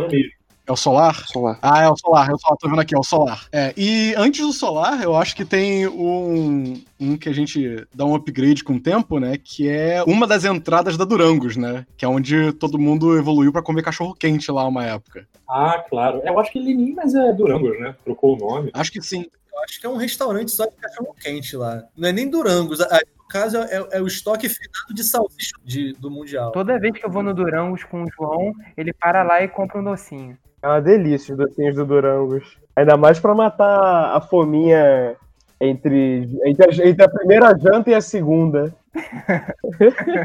O Baixo Bota também tem alguns rituais de três jantares, né? Porque é o, o Rosilanches 1 e 2 e tem o, o petisco no meio. O Rojão. Isso se você não se der bem com ninguém. Aí é quatro. É, se o terceiro jantar não for na tua casa. né? Ah, É. Quem nunca foi no Baixo Botafogo conheceu uma menina que mora lá perto, olhou e falou assim: porra, o Uber vai dar 47 reais. Eu acho que eu vou me enfiar nessa casinha. Quem nunca? Quem nunca? Só eu, porra? Que isso? E aí ela tá se trocando no banheiro e tu pega no sono, né? Que azar. Que azar. Pô, eu e o Douglas estamos citando High Met Your Mother nessa porra. ninguém como, é que, como é que é o nome daquilo mesmo? Cara, é o, é o Sexless Innkeeper. É. Tomar no cu. Aí, o bar em questão, onde os garçons empurram a porta pra revelar você cagando, ele não tem nome, tá? O safado aqui não, não teve nem a, a coragem de botar o nome. Mas é o bar que fica entre a- o, bar, o Boteco Estrela e o, a farmácia Pague Menos. É exatamente o bar que fica entre esses dois. Ah, ok. Tá, e voltando pro, pro dogão da, da, da, da Durangos, lá onde tem o. Vamos voltar a falar sobre banheiro, que é um assunto muito importante pra esse podcast. Tem o banheiro que você sobe uma escada, passa pelo armazém, né? E você chega, tipo, num lounge, assim, aberto, onde não tem absolutamente nada, e só, tipo, um É o, corre- é o lugar onde o Witch Stillman gravou as últimas cenas de The Last Days of Disco e nunca mais usaram. parece o Black Lodge do, do Twin Peaks, aquele negócio com o chão quadriculado. É, uma, uma luz roxa. É. Mas sabia que lá tocava shows. Tocava? Em 2018, eu acho, tinha show lá. Eu já fui em um, só que eu nunca mais vi isso rolando. Sempre que eu chego lá, tem os mesmos dois caras assistindo futebol. No banheiro? Mesmo. Naquele lounge do- antes do banheiro? Não, no, no Black Lounge antes do banheiro. Black Lounge. Black Lodge. Esse é o banheiro do Durangos? Isso, mas O não. banheiro do terceiro andar. Do terceiro andar. Tem, tem os dois É. Durangos, né? Tem o Durangos da Voluntários e tem o Durangos da esquina. Sim, mas estão falando do o Durangos da Voluntários. É, que tem a escada, que você sobe a escada. Sim, sim. Nossa, lá, lá é uma delícia. Mas é muito amedrontador. É um liminal space, assim, só. É o Liminal Space. Ô, João, nenhum banheiro que você tem que subir escada é uma delícia. Me desculpa. Não, mas é bom de ficar no, no espaço realmente ali no, no- naquele vazio absoluto, estancado. Um lugar onde o tempo não passa, né? O espaço onde o tempo não existe. Vamos dar uma contextualizada do que, que é ir pra aquele banheiro. Você tá de boa com seus amigos num, num bar, não, não na frente desse lugar que tem a escada, e você vai bebendo com seus amigos conversando, e você fala, vou ao banheiro. Aí você vai andando sozinho, tem um mandala um pouquinho, sobe a escada, você tá bêbado, você dá uma cabalhada, tem que segurar no corrimão onde todo mundo tocou ali depois de ir ao banheiro. No caso, é porque a gente tem esse negócio de homem que não é pro banheiro Exato. acompanhado. As mulheres devem, devem se divertir mais indo Não. pro banheiro do terceiro andar porque elas vão acompanhadas. A gente vai sozinho. Como assim? Vocês não vão ao banheiro acompanhar? Não, João. Eu- Você falou isso já foi ao banheiro com todos os membros aqui do podcast. Pra, em minha defesa, uma vez o, o garçom só entrou e me acompanhou assim de surpresa. Não foi. Nós, estamos, nós estamos falando de ir ao banheiro consensualmente. Consenso é a palavra-chave. Então, continuando, você levanta, fala com seus amigos, vai ao banheiro, vai andando até lá, sobe a escada, a escada é meio que em espiral, só que é uma espiral redonda, né? Quadrado. você- no meio da espiral tem o armazém de bebidas, que é algo meio mágico pra mim, que é caixas e caixas empilhadas cheias de bebida, que é o meio da escada. Você dá a volta ali, sobe e chega no Black Lodge, né? Aquele, aquela parede roxa, uma luz piscando, o chão quadriculado, preto e branco. E, e sempre tem, tipo, algumas pessoas lá e é um silêncio. É, e você tá meio bêbado, Meio. você talvez esteja um pouco além de bêbado, né? E ficar no silêncio esperando aquela fila. E sempre tem alguém que chega, bate na porta do negócio e a pessoa tem que falar, tá ocupado. E aí volta. E você fica lá pensando pro nada, pensando, o que, que meus amigos estão fazendo? Será que eles vão embora sem mim? Será que eu vou embora sem eles? É o tipo de lugar que você pensa né, que, que queria viver um grande amor. Cara, a prova que aquele banheiro é Black Lodge assim é porque ele é o único banheiro do universo onde a fila pro banheiro feminino é sempre menor que a fila pro banheiro masculino. Impressionante, né? Inclusive, chegou uma época que eu desisti, eu ia direto no feminino que tava vazio. Porque o masculino, você chega, tem, além dos dois caras vendo o jogo, tem quatro caras na fila, e o feminino, a mulher chega, entra, parece que ela leva tipo um segundo pra mijar. Eu, eu, eu nunca entendi. Quando eu não ia ainda, eu olhava e pensava assim, porra, cara, O tempo funciona diferente lá não em tem nenhum banheiro, é um aspirador essa. A pessoa abre, abaixa as calças, mija no teto, o aspirador pega e bota na privada. Olha, é, eu vou contar uma coisa que já aconteceu comigo nesse, nesse Black Lodge. Eu tava na fila, né, de boa, tinha um cara de, vamos dizer, uma camisa azul na minha frente. Eles estavam esperando o, o cara sair. E aí sai um cara do banheiro e o cara de camisa azul entra. Aí eu espero, o cara de camisa azul sai e é minha vez, né? Eu vou abrir a porta e tem outro cara lá dentro. Que não entrou com o cara azul. E aí o Toba saiu do banheiro e eu entrei.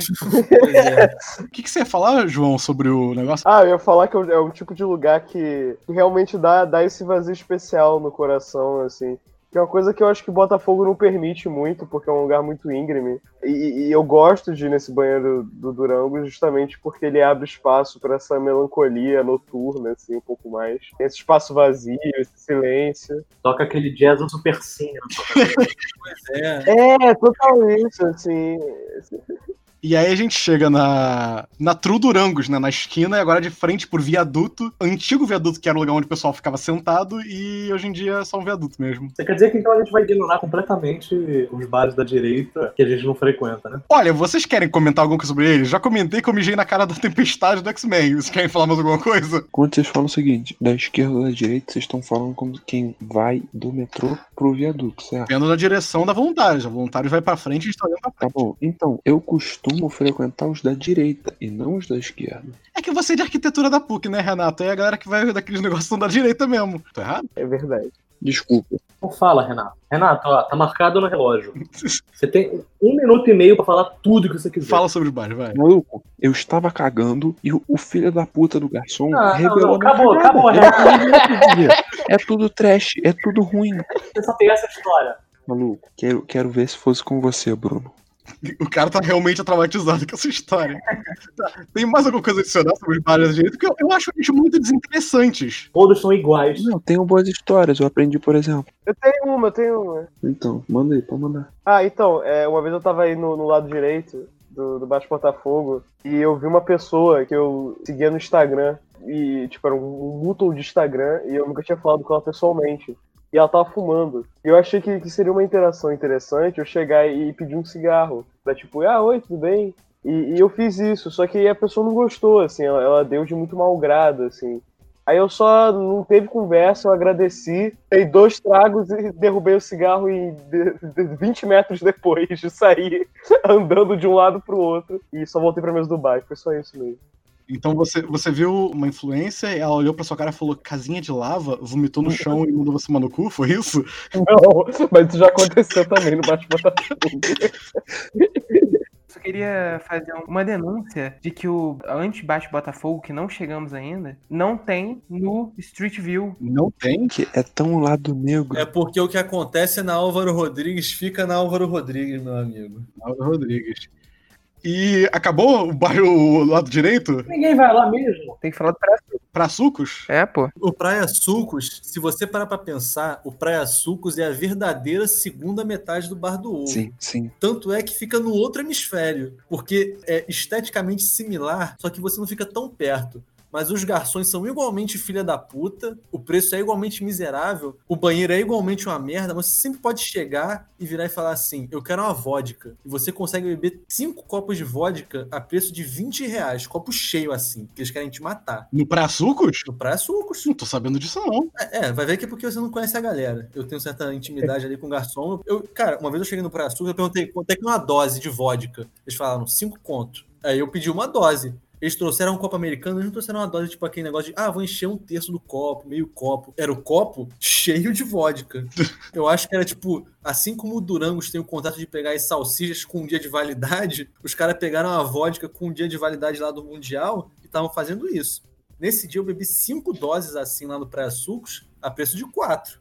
Ou seja, eu bebi uma garrafa de vodka que talvez custasse apenas 13 reais, mas eu bebi por 20, então tá tranquilo. A única história que eu tenho pra sucos é que depois de um casamento que eu fui com a, a minha esposa, a gente resolveu ir pro Baixo Bota, é, encontrar uma galera do Baixo Bota e eu não encontrei eles. Só que eu encontrei uma outra amiga minha no Praia Sucos sentada. E ela tava sentada com um, um amigo dela, eu assumi que era um amigo dela. Por quê? Eles estavam sentados um de frente pro outro. Aí você assumiu que era um, que era um amigo e não um, um date. Eu assumi que era um amigo e minha esposa também assumiu que era um amigo. E a mulher que eles estavam falando parecia que eram amigos. É, e a gente sentou lá e foi bater papo. Bem, a gente claramente interrompeu um date gigante. O, o engraçado é que ela acabou namorando com esse cara e esse cara até hoje chama eu e a minha esposa de Hiroshima e Nagasaki. Porque a gente destruiu o primeiro date deles. Aí uma metáfora bem séria comparar um primeiro date com, com a cidade de Hiroshima e Nagasaki, mas tudo bem. É, Bruce, 2026 a gente vai estar sendo cancelado, vai ter que pagar tweets.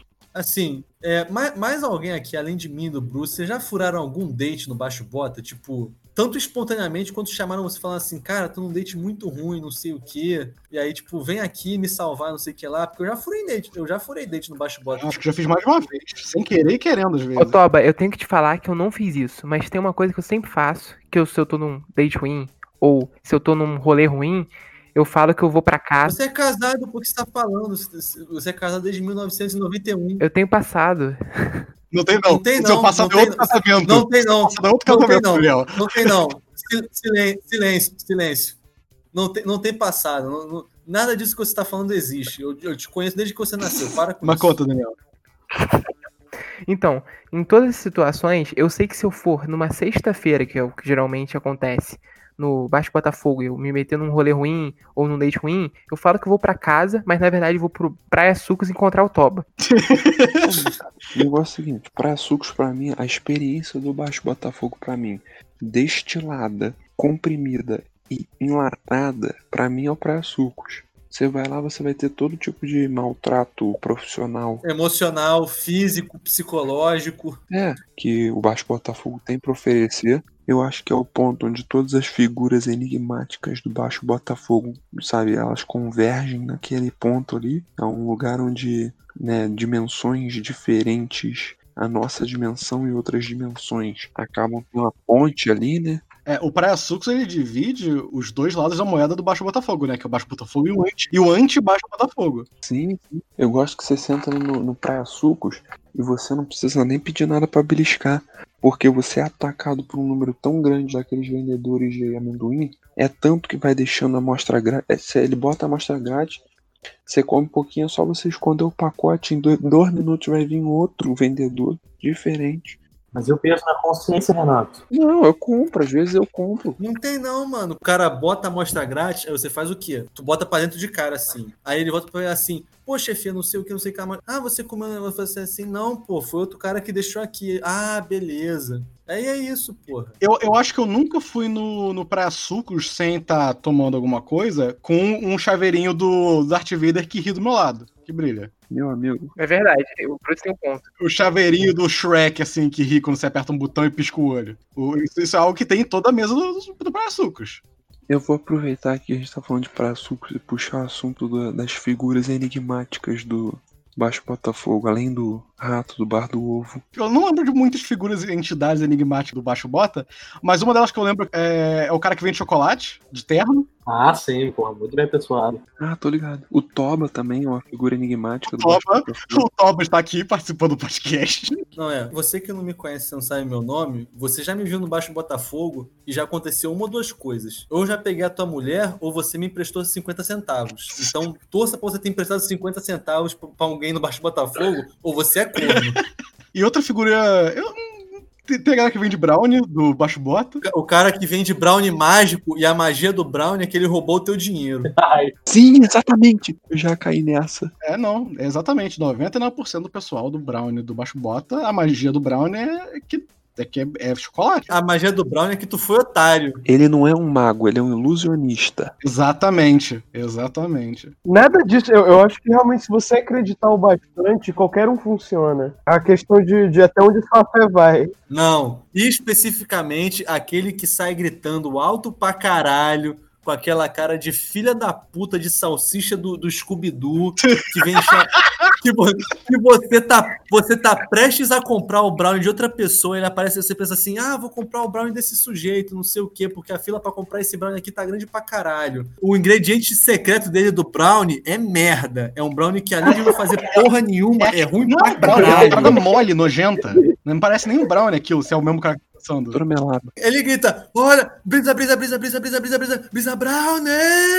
Esse filho da puta do Brisa Brown é um sujeito aí que ele tá ameaçado de morte. Se eu pegar ele na rua, as ruas vão cobrar esse filho da puta. Todos os outros do Baixo Botafogo, que eu já comprei qualquer coisa, não foi toda hora, mas no mínimo alguma vez bateu. Esse foi o único que que a gente nunca ter feito nada, ainda tinha um brownie com gosto de cu de mãe. Aí é sacanagem. Era no- é nojento. E é enrolado em papel alumínio. Você tem que lamber o bagulho, tá ligado? aquele gosto de lá. Tomar no cu. E além dos vendedores de brownie mágicos ou não, e os vendedores de amendoim, tem a outra casta, outra espécie, outra classe de transeuntes do Baixo Bota, que são o- a galera da poesia. Hambúrguer vegano. hambúrguer. Nossa, Dois desprezíveis. Todos horríveis. a moça do hambúrguer vegano. Porra, hambúrguer vegano é sacanagem. Eu nunca vi alguém comprando aquilo. Deve ser um hambúrguer de maconha, a gente não tá ligado, a gente não tá por dentro do código. Porque Ah, nada talvez justifica. seja porque vocês não são veganos, né? Aí vocês não perdem. É, mano, tipo, ela chega, oi, tudo bem, boa noite, estão vendendo aqui hambúrguer vegano, não sei o quê. Sempre que ela chega, eu olho e falo assim, ai, é uma mulher vendendo brisadeiro, vou comprar. E aí fala hambúrguer vegano, eu olho e falo assim, caraca, mulher, essa mulher não arruma um emprego, cara. Agora que você interpretou ela, eu lembrei.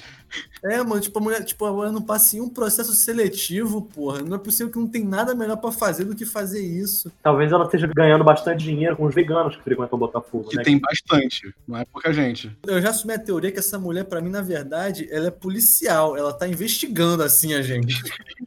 ah, tô vendendo hambúrguer vegano. Fala assim, ah, me vê dois. Ela fala assim, ah, eu só ia ali em casa buscar então. Vou, vou fazer pra você. Não tá nem na mochila dela essa porra. Ela, ela tá perguntando pra ver se alguma hora alguém quer. E aí, se pá, ela começa a fazer. Não é nem um pro- ela- uma venda, é uma entrevista. Ela tá testando o mercado. E além dela, tem a galera que vende poesia, né? Eu não sei se alguém tem alguma história com o pessoal da poesia. Cara, eu comprei já uma zine de um cara, eu Eu achei, eu, eu achei de boa, achei interessante. Teve uma época, o Bruno chamou ele de desprezíveis, mas tem uma época aí que o Bruno comprava todas que ele via. Comprei duas, Bruce. Vai tomar no cu. Tem uma história interessante sobre isso. Então, chegou, chegou um cara, um cara mais velho. Ele disse que estava querendo vender a literatura de cordel dele. E era um livro publicado, um livro com é, feito por uma editora.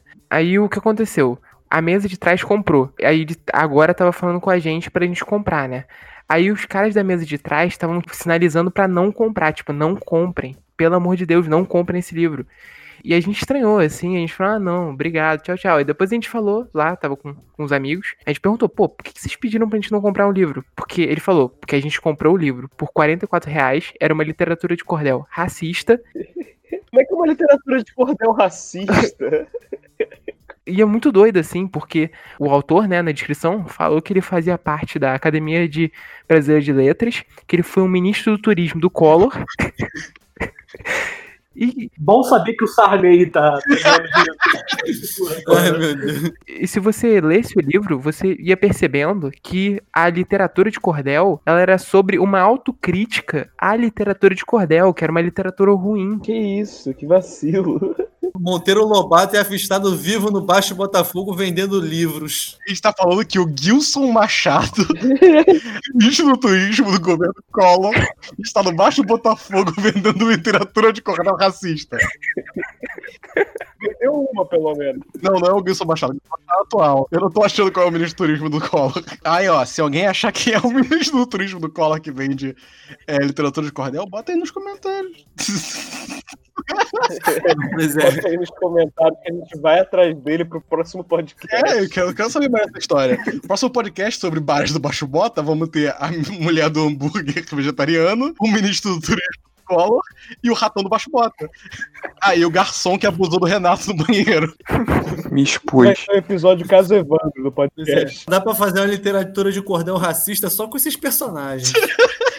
Cara, eu quero saber como é que é uma literatura de cordel racista, tá ligado? Ué, eu acabei de falar, é uma literatura de cordel que fala contra a literatura de cordel. O livro já começa assim, porra, tu comprou esse livro mesmo? Tu é burro pra caralho, em vez de, em vez de tu ler alguma coisa decente.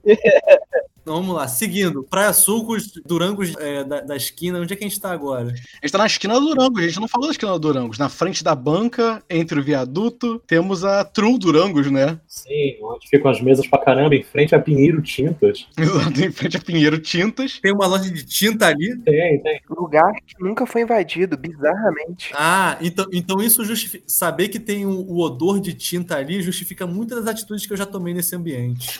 A Durango já foi melhor, eu diria. Antigamente era mais barato o balde de cerveja. Hoje em dia, eu senti que os ANCAPs dominaram um pouco e ficou mais caro. Eu culpo eles. Não tem litrão, né? Gente, milhares de vezes eu fui na Durangos e tinha uma reunião ANCAP, assim, tipo, liberais, aí tinha aquela bandeira Don't Tread on Me Aonde isso? no Durangos. Eu, eu posso, eu posso falar sobre isso, eu acho. Tem experiência. Já foi do Partido Libertário. Não, nunca. Mas o problema do Durangos é que ele concentra muito um nicho muito horrível de pessoas do Rio de Janeiro, que é gente que faz simulação de ONU, assim, em colégio e tal. E qual foi eu fazer essa porra? Você é ANCAP. Eu sou anarco-neoliberalista, é diferente. Ah, tudo bem. Ah, não. ANCAP é quem nunca beijou na boca. Anarco-neoliberalista é quem nunca nem viu uma mulher de perto.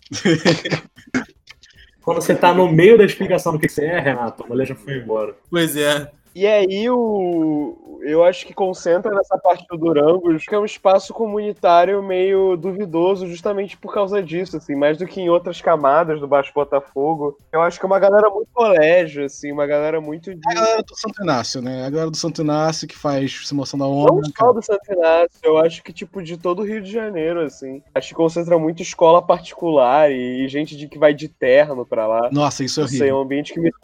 É a galera que atropela mendigo e, e foge da cena do crime. Cara, às vezes pior que isso. O cara que vai realmente sentar lá pra, pra fazer piada com política internacional, assim.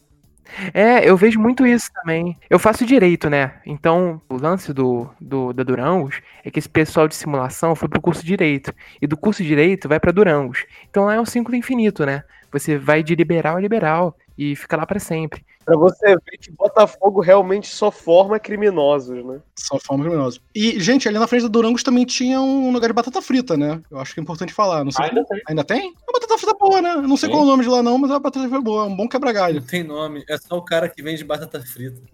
E a Durangos, eu diria, ao meu ver, o banheiro dessa Durangos da esquina é o melhor banheiro do Baixo Botafogo. Também sou favorável a isso. É mesmo, eu concordo com o Bruce.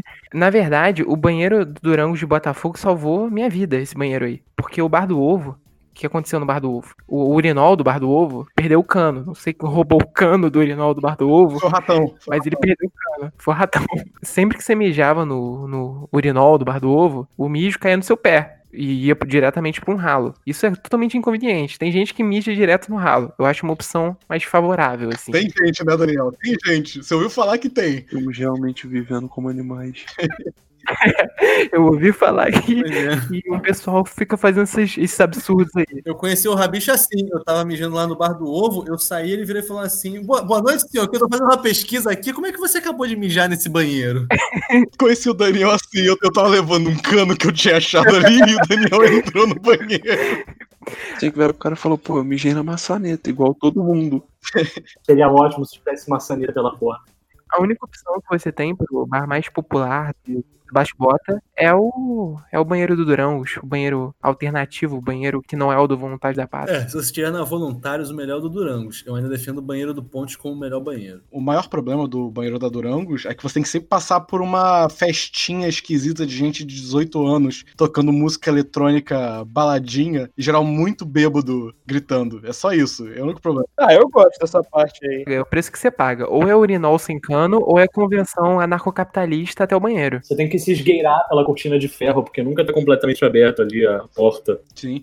E recentemente, não sei se vocês passaram por isso, o banheiro masculino da Durangos está sem uma lâmpada e nunca foi trocado isso em meses. É escuríssimo aquele lugar. Não sei se vocês foram recentemente lá. Quer dizer, recentemente não, né? Eu não fui recentemente, não. Recentemente não. Mas antes, antes do fim do mundo, tava sem lâmpada lá. É, o cara que roubou o cano do urinol roubou também essa lâmpada. Pois é. Inclusive, eu sei quem é. Em certo karaokê ali no centro do Rio de Janeiro, um senhorzinho que mora no karaokê, se você for num, num quarto assim à parte, tem vários canos e lâmpadas quebrados, né, Bruno? Tem- Caralho, tem! É bizarro, caralho!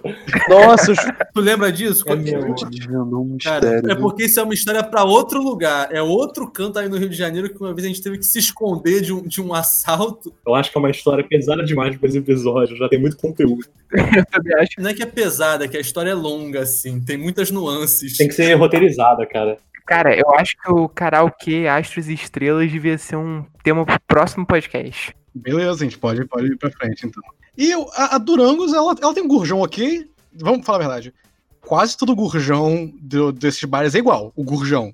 O molho é o que difere de cada um. Ah, sem dúvida. Sem dúvida alguma, O Bruno. gurjão é o mesmo lugar, parece que é a mesma cozinha que faz o gurjão, só que o molho, cada um tem o seu molho especial. Isso. É por isso que o Bar do Ovo é o lugar que a gente vai. Porque eles têm o melhor Porque é molho Big Bob. Exato. Afinal de contas, mudando de assunto aqui, Durangos ou Bar do Ovo? Em 15 minutos de porrada desonesta, quem que vence? O Bar do Ovo não pode usar o rato. No bar do ovo, de lavada. Lavada. Tá, se você virar e falar assim, vamos supor, o Durangos é uma pessoa, o Bar do Ovo é outra pessoa. Eles vêm falar assim, vamos sair 15 minutos de porrada na amizade. O Bar do Ovo, ele é violência doméstica purinho.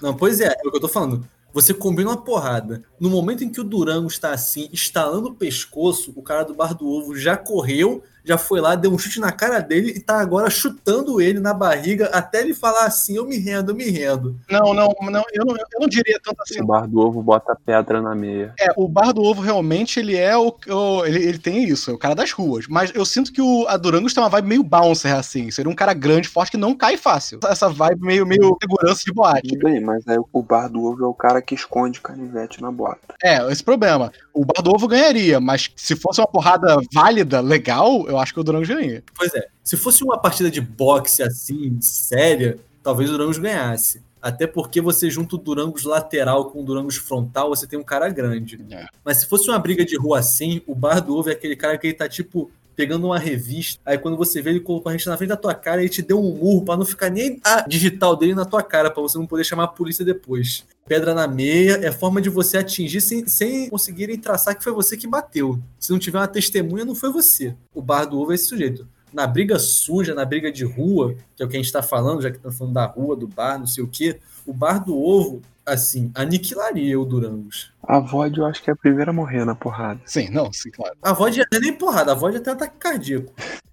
A, não, a Void morreu de desinteria duas semanas antes da porrada. O Águia é o, é o senhor treinador juiz que fica lá. Ele não vai cair na porrada, mas eh, todo mundo respeita ele. Não é isso. O Águia é o seguinte: os outros bares eles estão lutando entre si. Quem ganhar tem o direito de desafiar o Águia. E o Águia pode virar e falar assim: você não é digno nem de lutar contra mim. É, tem isso. Mas vocês estão dizendo que o Águia é o mais foda no basquetebol? Não, mas é o que tem mais legado. É, talvez pela idade ele não seja o mais foda, mas ele é o mais sábio. É isso. O Águia é o Clint Eastwood do bar. Ele pode não ganhar o duelo porque ele tá velho. Mas você não, você não desafia ele à toa. Você precisa se provar antes. E se o ovo passar pra frente, eu acho que o águia seria o único que consegue conter as trapaças do ovo. Pois é. Ele estaria preparado pra aquilo. Que é burro velho, assim. É, ele já passou por muitos bares do ovo na vida dele. Essa é a parada. Mas o bar do ovo tem um ratão, né, velho? A gente desconsiderou o ratão, lembra disso? O ratão, é, difícil. Vamos lembrar que o Ratão e a Rose Lanches são grandes entidades que não entram na luta, entendeu? É o equivalente a, a um, um demônio e um anjo, né? É, a Rose é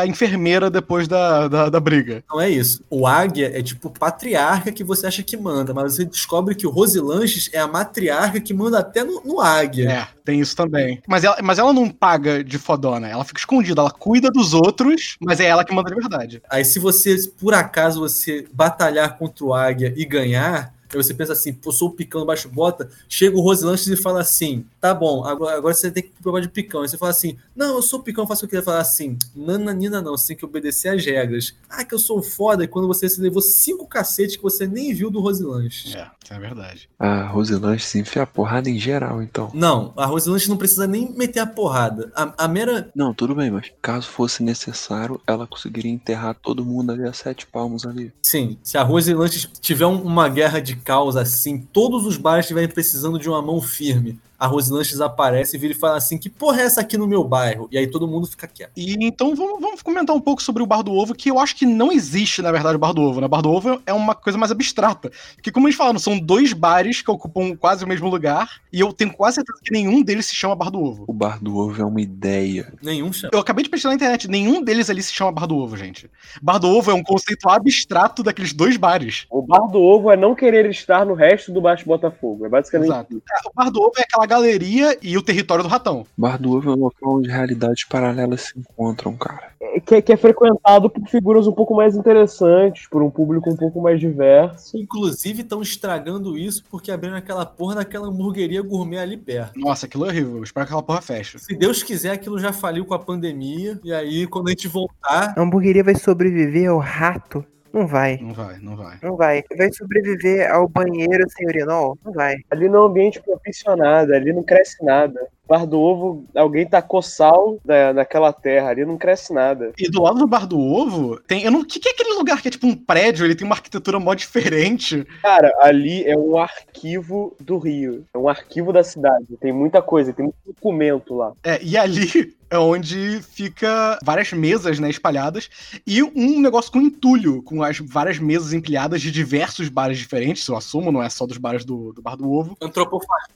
É, e aquele entulho é a grande toca, né, a grande mansão, a casa do ratão do Baixo Bota, que protege as pessoas do Baixo Bota. E ele controla, né, as baratas dançarinas do filme Cats que andam pelo show ali do, do Bar do Ovo. A dica que eu sempre dou, nunca vá no Bar do Ovo de chinelo. Nunca. Não, não é recomendado. Não, isso é lei. Isso é lei. O ratão vai roubar a unha do teu pé. O bar do ovo, ele fica ali na ponta por um motivo. Você tem que passar por todos os bares de Botafogo antes de você poder chegar no bar do ovo e poder sentar. Exato. Menos um. Tem um bar que o ratão protege a gente. Mas o, o Bar do Ovo já falou, o Bar do Ovo ele tem o melhor molho de gurjão, que é só um molho Big Bob, parece. Chega rápido o gurjão, né, gente? Eu nunca comi outra coisa do Bar do Ovo. Vocês já comeram outra coisa do Bar do Ovo? Eu nunca comi nada no bar do ovo. Eu não comi nem o gurjão do, do, do bar do ovo, porque eu sei que nunca vai dar bom aqui. Bruce, eu não tenho coragem. Ah, e- e- então você tem muita coisa pra aprender ainda, comendo o molho Big Bob do Bar do Ovo. Não é? Cara, o bar do ovo, particularmente, pra mim, é um lugar muito romântico, nesse sentido que eu tenho muita simpatia, porque eu já vivi vários dos meus melhores momentos assim no bar do ovo. Assim, um, um all-timers do, do Toba. Eu lembro que uma vez, o primeiro date que eu fui na minha vida assim, eu não era um cara de date, porque eu era meio tímido na minha adolescência, aí tipo, fui adulto, eu comecei a, a namorar, aí não saí e coisa e tal. Primeiro date, essa menina que eu chamei pra sair assim no bar do ovo, começou no Durangos, a gente foi progressivamente ali da, da lateral do Durangos, a gente foi trocando assim, até se aproximar do Bar do Ovo, que é o lugar onde eu queria levar a menina, porque era mais zone, assim, tá ligado? É, também, você não chama a menina pra começar no bar do ovo, né? Você quer terminar no bar do ovo. Você quer. ter- Exatamente, você quer terminar no Bar do Ovo. Esse dia eu lembro, nessa época eu não bebia cerveja ainda, eu tava bebendo cachaça. Aí a menina ficou assustada, assim, que ela tava tomando cerveja. E aí ela falou: Ah, você vai passar mal, não sei se você vai vomitar e vai passar mal, não sei o que lá. Eu falei assim: Não, deixa disso, não sei o que. Só que eu esqueci que mais cedo eu estava na casa do Bruno, com o Bruno, o João, talvez o Rabicho também. A gente tinha pedido uma iPad Pixar, que é outra instituição importantíssima de Botafogo. eu matei umas três fatias de iPad Pixar antes de ir pro date. A menina ficou date falando: ah, você vai passar mal, não sei o que, você vai vomitar bebendo cachaça assim. Eu bebi tipo três copos. naturalmente é uma coisa que eu bebo e, e não passo mal. Sem sacanagem, assim, um segundo antes de eu passar mal, eu olhei e pensei assim: caralho, vou vomitar. Foi- Um segundo depois de eu pensar disso, eu dei mó vomitão assim no chão, uma coisa inacreditável assim, que foi o destino, porque eu ainda tava no Durangos, então eu vomitei na mesa. Eu olhei e falei assim, pô, que vergonha, né? Vamos pagar a conta e ir embora. Só que não era hora de ir embora ainda do date. E aí foi quando eu, consegui levar a menina pro bar do ovo, que é onde eu. Isso depois de você vomitar na frente dela. É, mas, mas aí eu já, eu já tinha ficado com a menina nessa altura do campeonato, eu tava querendo remediar a situação. Eu falei, ah, não, eu conheço um bar aqui do lado que é tranquilo da gente ir, já que esse aqui, eu queimei, eu queimei a gente aqui pro bar vomitando, né? Eu conheço um bar tranquilo aqui do lado. E o bar do ovo era ali do lado, porra. Aí sentou ali, aí chegou uma hora que. Não sei se dá pra explicar. Aquela hora do date que não resta nada pra você fazer a não ser você ir embora ou você ficar se agarrando por um tempo.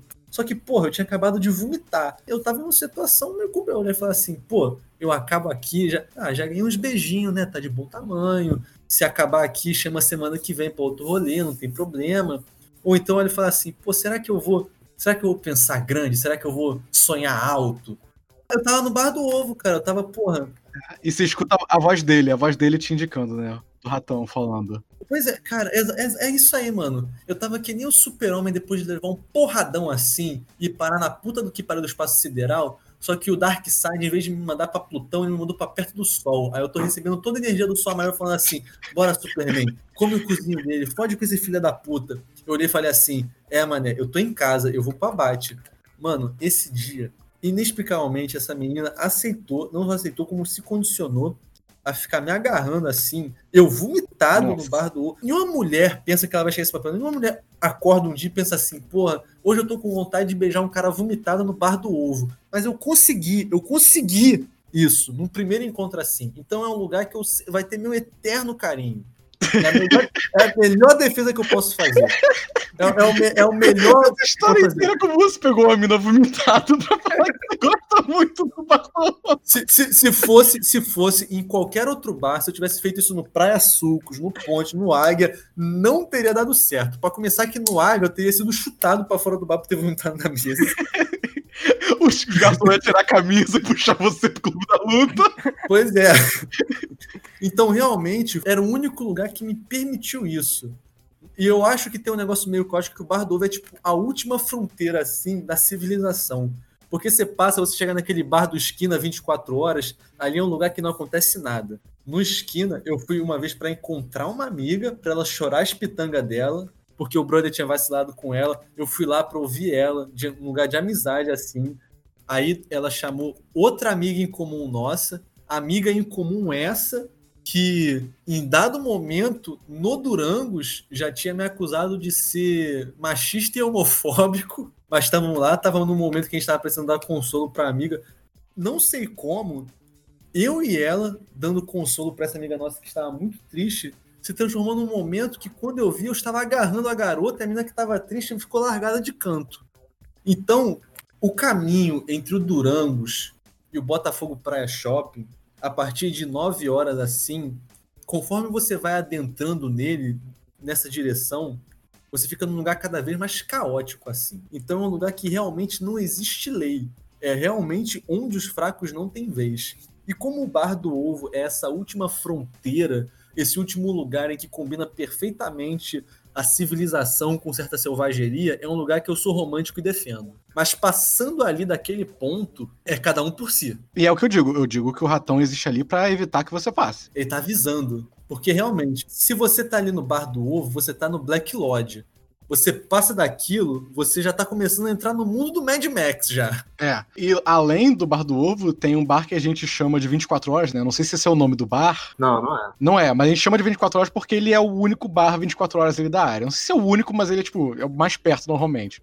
E o ratão protege a gente lá porque a gente sempre faz a escolha de ir pra lá quando tudo fecha. É o que eu tô falando. Foi nesse bar que eu fui consolar uma amiga minha. A gente tava no Durangos, o Durangos fechou. A gente foi pro Bar do Ovo, o Bar do Ovo fechou. E você não escutou o ratão e caiu no 24 horas. E tudo dá errado. Caindo 24 horas. Eu, a fulana e a amiga, a gente tava lá pra consolar a amiga. E eu acabei pegando a fulana, que a princípio achava que eu era um filho da puta. E acabou que eu fiquei pegando ela. Por quê?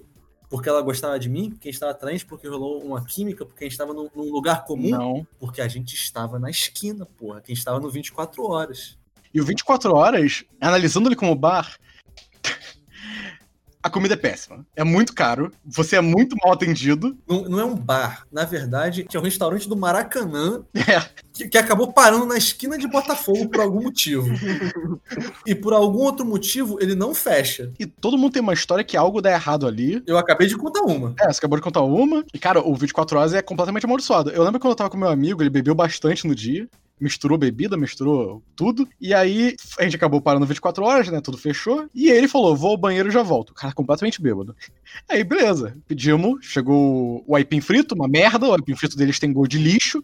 E aí, nosso amigo não tá voltando. O que, que tá acontecendo? Casou com a Gretchen. Foi o 15 casamento da Gretchen. A Gretchen conheceu já sete maridos no banheiro da esquina ali. Aí eu fui atrás, né? Tipo, cadê ele, cara? Aí eu chego no banheiro e tem aquele box do banheiro que é, tipo, aberto embaixo, né? O banheiro do 24 horas não é ruim. O problema é que ninguém nunca mijou lá antes de 3 da manhã. E realmente não é. Nenhum lugar é agradável mijar 3 da manhã. A não ser a sua casa. Aí você entra aquele chão de azulejo e tem aquela porta que ela não é encostada no chão, né? Ela não é rente com o chão, ela é um pouquinho pra cima. E eu chego lá e eu só vejo a perna do meu amigo saindo da- do chão. Eu tenho certeza que não era eu nessa porra, isso é a minha cara. Não era não, não era não. Caralho! E eu abro a porta, tava aberta. E ele casou com a Gretchen? Não, ele casou com o privada do negócio porque ele estava abraçado. Sabe a privada que ela, tipo, não, não é encostada na parte de trás do banheiro? Ele estava com uma mão atravessada a- atrás da privada e a outra mão abraçada na parte mais fininha da privada, segurando, quase minando a bacia da, da privada com a cara pra dentro. Mo- mostrando que ele tem pegada, pô. Mostrando o swing. Eu viro, cara, você tá bem? É ele, 100%. Essa, essa é a resposta universal do cara que tá fudido, mas que daqui a cinco minutos, com uma cervejinha, ele vai passar. Porque tem um pessoal que fala assim: ah, como é que você tá? Eu tô bem, quer dizer que a pessoa tá na merda. Como é que você tá? Tô mal, quer dizer que a pessoa vai morrer.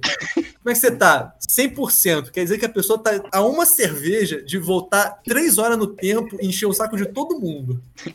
Porque todo mundo vai estar em fim de rolê e a pessoa vai estar assim: qual é, rapaziada? Vamos animar. Foi exatamente isso. Ele voltou, comeu aipim de merda, achou gostoso, tomou uma cerveja e queria continuar na... no 24 horas.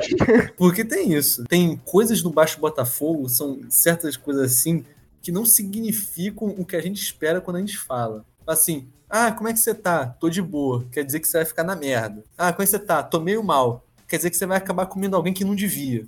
Ah, tô 100%. Quer dizer que vai ser tranquilo. A semântica do ambiente né, é, minha, é outro universo, assim.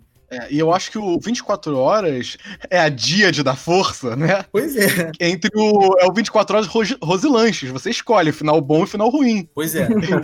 Tu, a, a noite acabou aonde? No 24 horas. Aconteceu o quê? Tu matou o teu sogro, a tua cola, a tua mulher te largou, teu chefe te demitiu, a tua mãe não quer ver tua cara. Tem uma noite no Rosana, aconteceu o quê? A mulher aceitou teu pedido de casamento, tu ganhou uma promoção, tu vai comprar um carro novo, teu pai falou que tem orgulho de você. Você escolhe. E o pior é, todo mundo sabe disso e ainda assim algumas pessoas escolhem pra porra do 24 horas. Exato.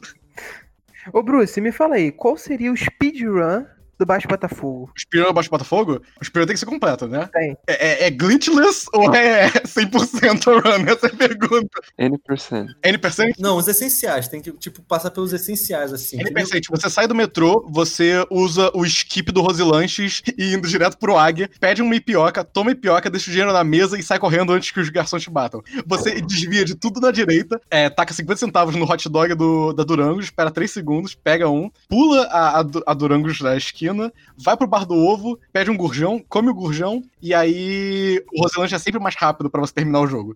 Mas aí você tem que usar o glitch de Out of Bounds, que você passa pelo meio do. Mas lembrando que tem obstáculos. Você vai encontrar aquela pessoa que você não queria ver, porque todo mundo vai pra porra do Baixo Botafogo, então você vai ter que desviar o caminho, porque vai ter Exato. alguém que você não quer ver. Numa mesa entre o Águia e o Durangos, tem alguém numa mesa que você não quer encontrar. Aí você atravessa. Quando você atravessa, você vai inevitavelmente comprar um brownie, porque tá vendendo do outro lado. Vai olhar e falar assim: ai, parece uma boa ideia eu parar aqui no Praia Sucos um pouquinho. E quando você vê, você tá na porra da Álvaro Rodrigues lambendo o chão do posto de gasolina. Exatamente. Tem gente que, que joga tão mal, tão mal, que sai do metrô e vai na carajé da, da, da- praça, que é tipo. É o pior, Nossa, é o pior acarajé do mundo. É horrível. Eu já comi esse acarajé sóbrio. Já comi esse acarajé Eu já comi sóbrio. essa carajé sobe. Eu também. Já fui de primeira. É horrível, é horrível. Porque, como eu falei, eu morei em Salvador. E chegou uma época que eu olhei e falei assim, cara, eu tô com muita vontade de comer uma acarajé. Aí eu fui encontrar o pessoal, eu olhei e falei assim, cara, eu vou comer uma acarajé do Rio. Eu cheguei lá, era 12 conto a acarajé. Eu olhei e falei assim, vou relevar. O preço bom de acarajé é 5 reais. Um acarajé bom, grande e completo. Eu aceitei 12 porque eu olhei e falei assim, quero muito comer um acarajé. Eu comi, era uma merda. O acarajé veio todo cortado, tava ruim pra caralho. O vatapá era uma merda e veio três camarão. Não, e tem um gosto horrível. E eu descobri o que elas fazem. Elas enchem de gengibre aquela merda. Fica um gosto de um gengibre ruim, um gengibre horrível. Assim, eu não sou de ser purista com comida, de, de ficar, ah, o acarajé bom é de lugar tal, a pizza boa é de lugar tal. Mas realmente, eu nunca comi um acarajé, pode ser porque eu só comi no Rio também, eu nunca comi um acarajé fora de Salvador que era gostoso. Nunca comi. Cara, na saída da Nossa Senhora da Paz, do metrô, tem um acarajé ali que é gostoso. O problema é tu achar a porra da saída da Nossa Senhora. É, isso é verdade. O problema é você passar pelo mendigo musculoso de Ipanema. É, esse é um problema. Esse, esse é outro papo. É quando a gente fala do cantinho especificamente. Pois é, porque tu pega ali a saída da Nossa Senhora, tu tem duas chances. Ou tu pode pegar na saída da praça, você pode acabar indo parar no Velho Oeste, se você pegar a saída errada. Não, isso é da General Osório, né? Que você vai parar no meio da lagoa. Literalmente no meio da lagoa. Você sai num submarino. Não, não. Literalmente, outro dia, eu fui pra Nossa Senhora, que eu fui na praia do Arpoador com o brother meu. Tem uma saída que você sai dentro da praça, uma saída na segunda, tu sai dentro da praça, as crianças brincando, quiosque. E tem uma que você sai. Criança brincando lá não, toma.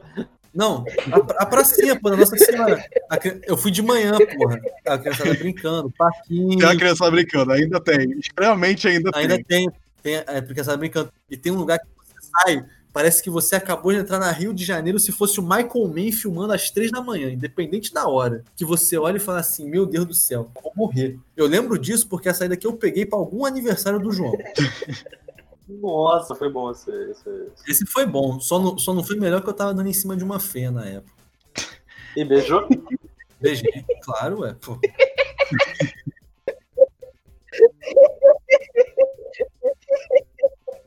O Faro tá no fundo rindo igual mascote de vilão da Disney. Ai, desculpa. Tive uma crise de riso aqui. Não vai ter desculpa, não. Só que eu só tô interessado nessa história que tá tipo. Usar o arquivo de áudio. A gente tá pensando no Toba beijando no 24 horas. Não, é, já dizia Zé Neto e Cristiano, o posto 24 horas é o ponte dos largados. E a gente já falou meio que o circuito clássico, assim, né? Do Baixo Botafogo. É, para completistas, se quem quiser ir pro anti-baixo Botafogo, o alto Botafogo, no caso, Que é a Álvaro Álvaro Rodrigues, Rodrigues. né? Que é quando você atravessa o Praia Sucos e vira. E sem voltar à nossa analogia de combate, de luta, esse o Águia Sensei, o anti-baixo Botafogo ele passa uma vibe meio molecada da rua de baixo do Caio da turma do bairro, sabe? Sim, sim. É, é bem. na é exatamente. Você falou molecada da rua de baixo, tá pensando na turma da Mônica, mas é bem isso, a molecada da rua de baixo, no sentido de que Do KND, é, do KND, que é tipo uma versão negativa. é um lugar mais arrumadinho, mais tranquilo, mas na hora do pau os caras iam levar cinco surra.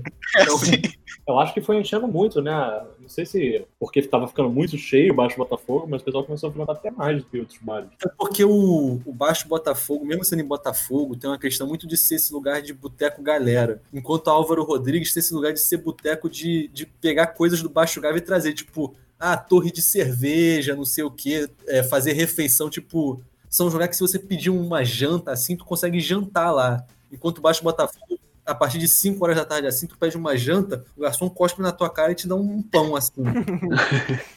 Eu juro que tem um negócio de aposta de corrida de cavalo no Álvaro Rodrigues. Eu juro, de pé junto. Eu acho que eu nunca fui para Álvaro Rodrigues sem estar passando o UFC numa televisão. É verdade. É isso, tipo, quando mais lota é quando tá passando jogo da Libertadores, jogo. Jogo do Flamengo é quando o pessoal sai de Botafogo pra ir pra lá. Porque as televisões são maiores. É. Tem bar na, na Voluntários que não tem televisão, mas todos os bares da Álvaro Rodrigues têm TV, então lota daquele lado. E fica na frente de um posto de gasolina que extremamente não tem tanto cheiro de gasolina, o que é bom. É, é porque no caso a gente já tá acostumado com o cheiro de álcool da bebida já. É, talvez seja isso. Na Álvaro Rodrigues tem algumas coisas, tem sempre porradaria na Álvaro Rodrigues, que Porque o pessoal vai lá pra ver esportes. Um dos únicos períodos de paz que teve lá foi, foi ano retrasado, quando o Flamengo era unanimidade, só ia flamenguista, então tinha certa paz. Mas em outros anos, por exemplo, você vai para um, um Vasco Botafogo, um Fluminense Flamengo, um Fluminense Vasco, assim, independente do resultado, um time ganha, outro perde, ia ter confusão. Eu já tinha visto flamenguista puxar a briga com flamenguista, era o caralho a quatro. Isso também porque essa torcida aí é, é um mal em forma de torcida de futebol, mas enfim. E no, na Álvaro Rodrigues a gente tende aí a focar no, no Pontes, né? É, tu pode, quando muito, você encontrar um pessoal que você conhece no Zuzugoró tomando uma torre de cerveja, mas acho que não é praia da nossa galera. É, é. Então você brota ali no Zuzugoró, você pede uma cerveja pra não entrar na torre também e acabar pagando, morrendo 50 conto em um copo de cerveja. Exatamente. Eu já tomei uma torre de cerveja ali. É uma ideia de merda. É, mano, como o Renato falou que tem essa diversidade, mas inevitavelmente, todo mundo que vai beber na Álvaro Rodrigues, ninguém, ninguém que bebe na Álvaro Rodrigues sabe dividir uma conta de bar. Nossa. É um problema. E, não é no sentido que, tipo, ah, alguém vai pagar 10, alguém vai pagar 80. Não, todo mundo vai pagar 80 e é por isso que o bar é bom. Porque a conta deu 200 e aí todo mundo, e aí todo mundo pagou 400 reais.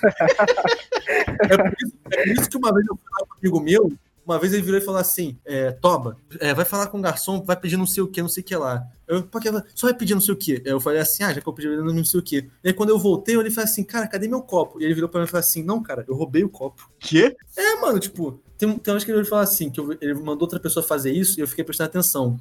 Ele fica assim, o garçom tá olhando, o garçom tá olhando. Ele pega o copo do drink e ele enfia na mochila. E ele rouba o, gar- e ele rouba o lugar. Mas por que seu amigo rouba copo de bar? Porque, como eu falei, a conta sempre sai mais cara. Se você tá na Álvaro Rodrigues, você pede 5 cervejas a 8 reais a cerveja, a conta vai dar 40, mais os 10% 44, todo mundo lá vai dar 68 reais por, por estabelecimento. Você, você chega lá, o garçom usa terno, tem, tem tipo, tem cinco maquininhas no restaurante, eles falam francês os caralho, tem cardápio. Quando alguém vira e fala, ah, tá meio cara essa conta, né? Sempre tem o filho da puta que vira e fala, não, não, é o 10%, relaxa. É isso. Tu tá com um amigo teu, vocês tomaram quatro cervejas, a conta veio 70 reais. Não, é 10%, pô, é normal.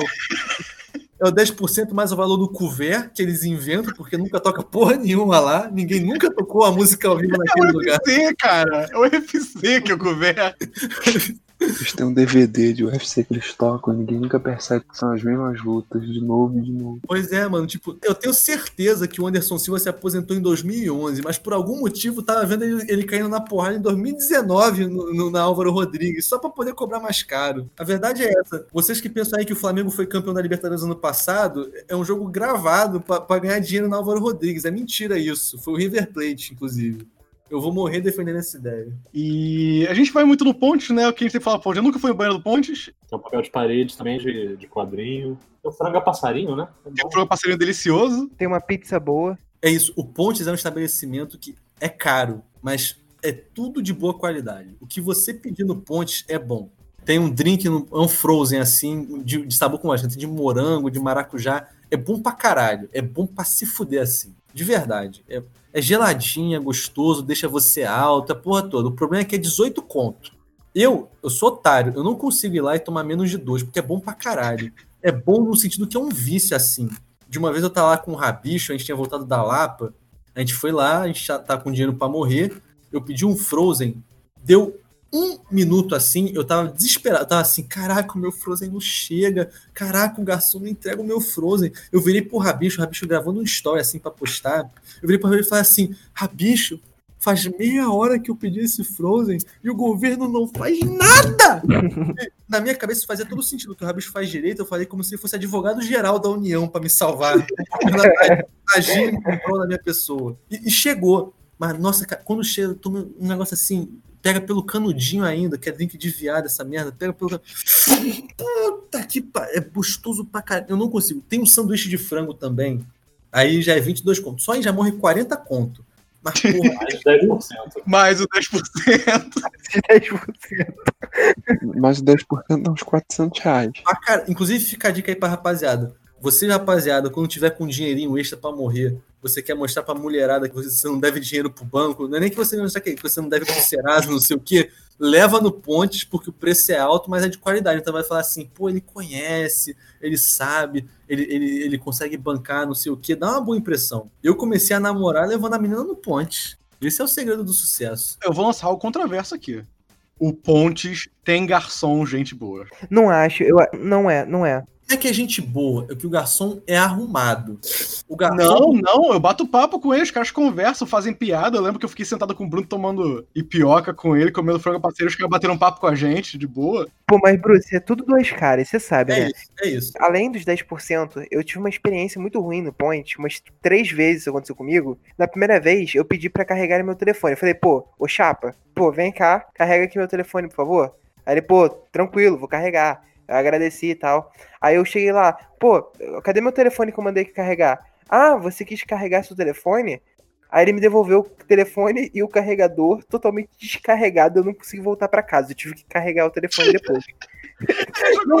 Você pode carregar meu telefone, ok, ele botou no bolso e carregou o telefone. É, mano, foi isso. Você pode carregar meu telefone e ele, e ele ficou carregando como se fosse um objeto de RPG, assim. Não, e o pior é que na primeira vez foi assim. E teve uma segunda vez que foi a mesma coisa. Só que na terceira vez que aconteceu, aconteceu a mesma coisa. Os caras estão tirando isso com a sua cara, Daniel. Só pode. É porque você fica voltando pra porra do bar, os caras vão falar assim, ah, que se for, não carregar porra nenhuma, aí volta de qualquer jeito. Eu vou aumentar minha conta de luz à toa. Só que na terceira vez, além dele não carregar meu telefone, que é comum lá, ele pegou meu carregador e carregou outro telefone. Eu- é verdade, já aconteceu comigo. Uma vez eu fui lá pra carregar meu telefone e eu ia entregar o carregador e falou assim: não, não, tem um carregador aqui já. E aí ele carregou um, telefone, um carregador que tinha lá, deve ser de outra pessoa. Peraí, Toba, você vai na casa dos outros pra dormir, você vai no bar pra carregar o celular, cara, você não vai nos lugares certos. O Toba é- o Toba não tem casa, cara. Ele é um habitante da rua profissional, né, velho? No Pontes existem bebidas pra você ficar bêbado mais rápido. Uma delas é a caipivódica. Se você pedir caipivódica sem gelo, porque te colocam ca- a, a caipivódica, um terço do copo, que não é grande, e o resto eles enchem de muito gelo. É insuportável de tomar. Se você pedir sem gelo, eles vão destratar você um pouco, eu acho, mas tudo bem. Mas você vai receber muita, muito, muito álcool, assim. Muito grande e vai pagar o mesmo preço. Inclusive, eles distratam pra disfarçar. Mas no fundo eles estão muito felizes que eles estão falando assim: caraca, finalmente vai acabar aquela garrafa de Orloff que tá aí desde 2015 nessa porra. Exatamente. É, você tem que fazer a, a química do bar ali. Você tem que saber o destilar o bagulho, tem que saber pedir a quantidade certa da sua bebida, que vai ser a quantidade que você vai ter que usar pra poder ficar embriagado em menos tempo, quando você vai ter que gastar mais dinheiro num bar. Se a galera quiser economizar mesmo, tem um mundial ali na vontade. Como a caneta da roça. Não, mano, é, mas a diferença disso pra ipioca do, do bar do ovo, que é realmente álcool puro, puro, puro, assim, é realmente álcool 70.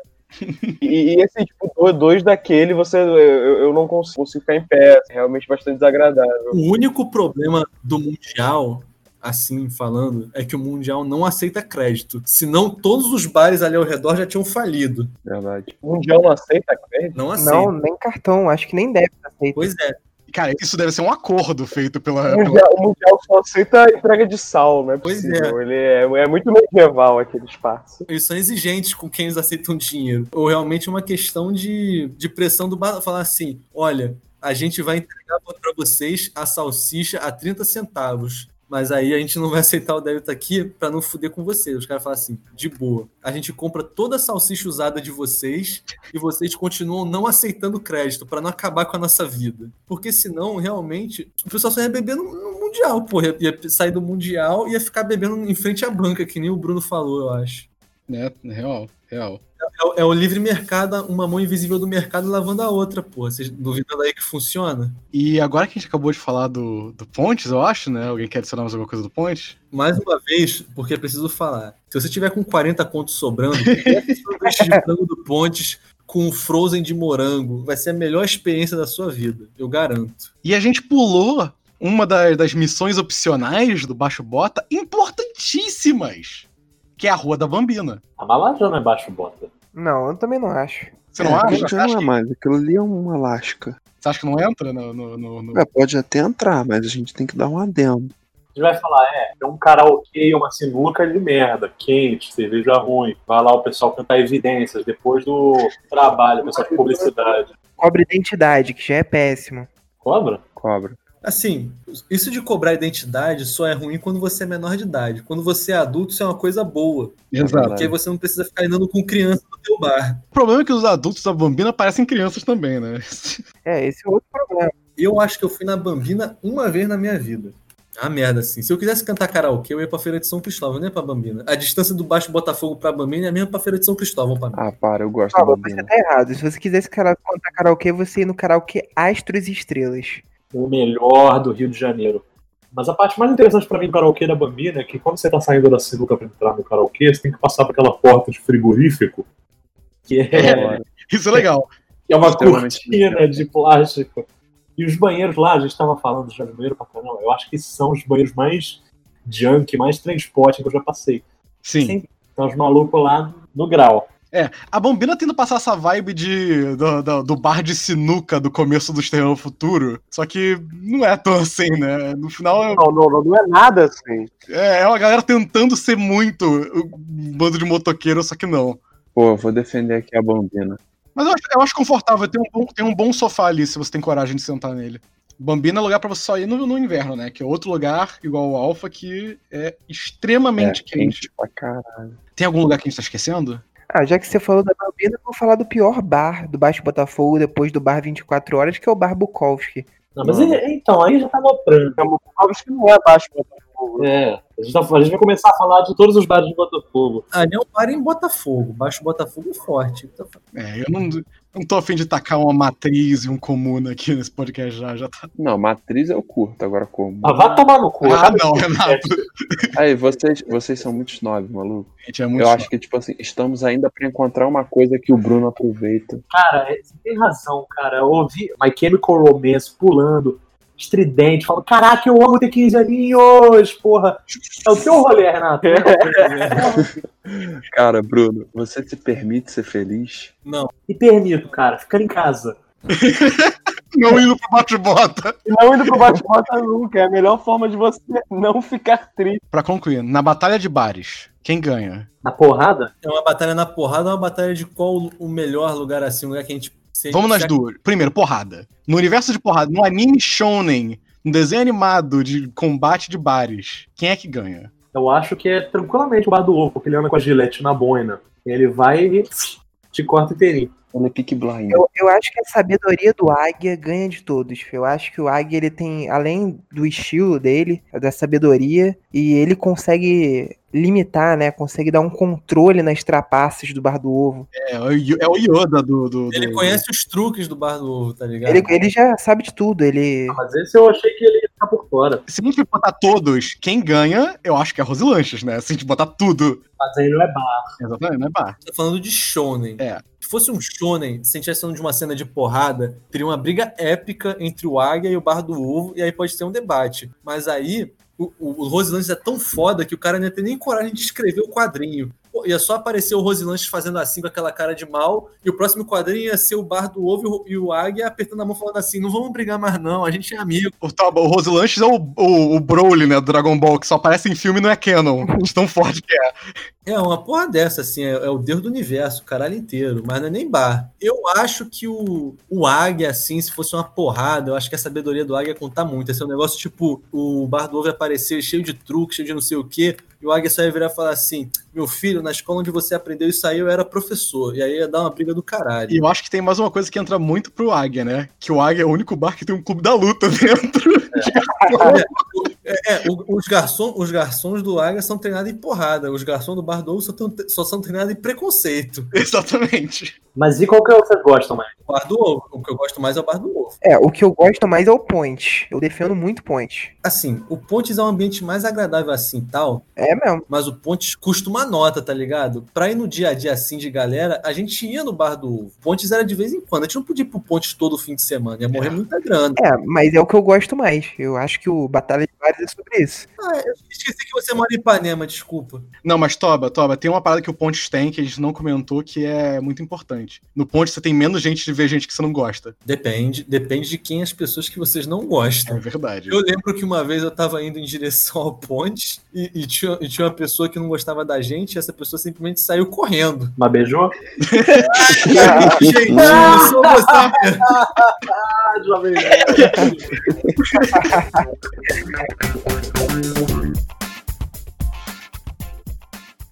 O meu sonho é a gente terminar esse podcast transformando ele no insuportável. Exatamente. Não, o, o insuportável um dia voltará. E um dia talvez o, que já foi gravado sairá. Eu tenho. Constantemente eu tô com a, a dedo ali no botão da bomba atômica pra soltar o que eu gravei.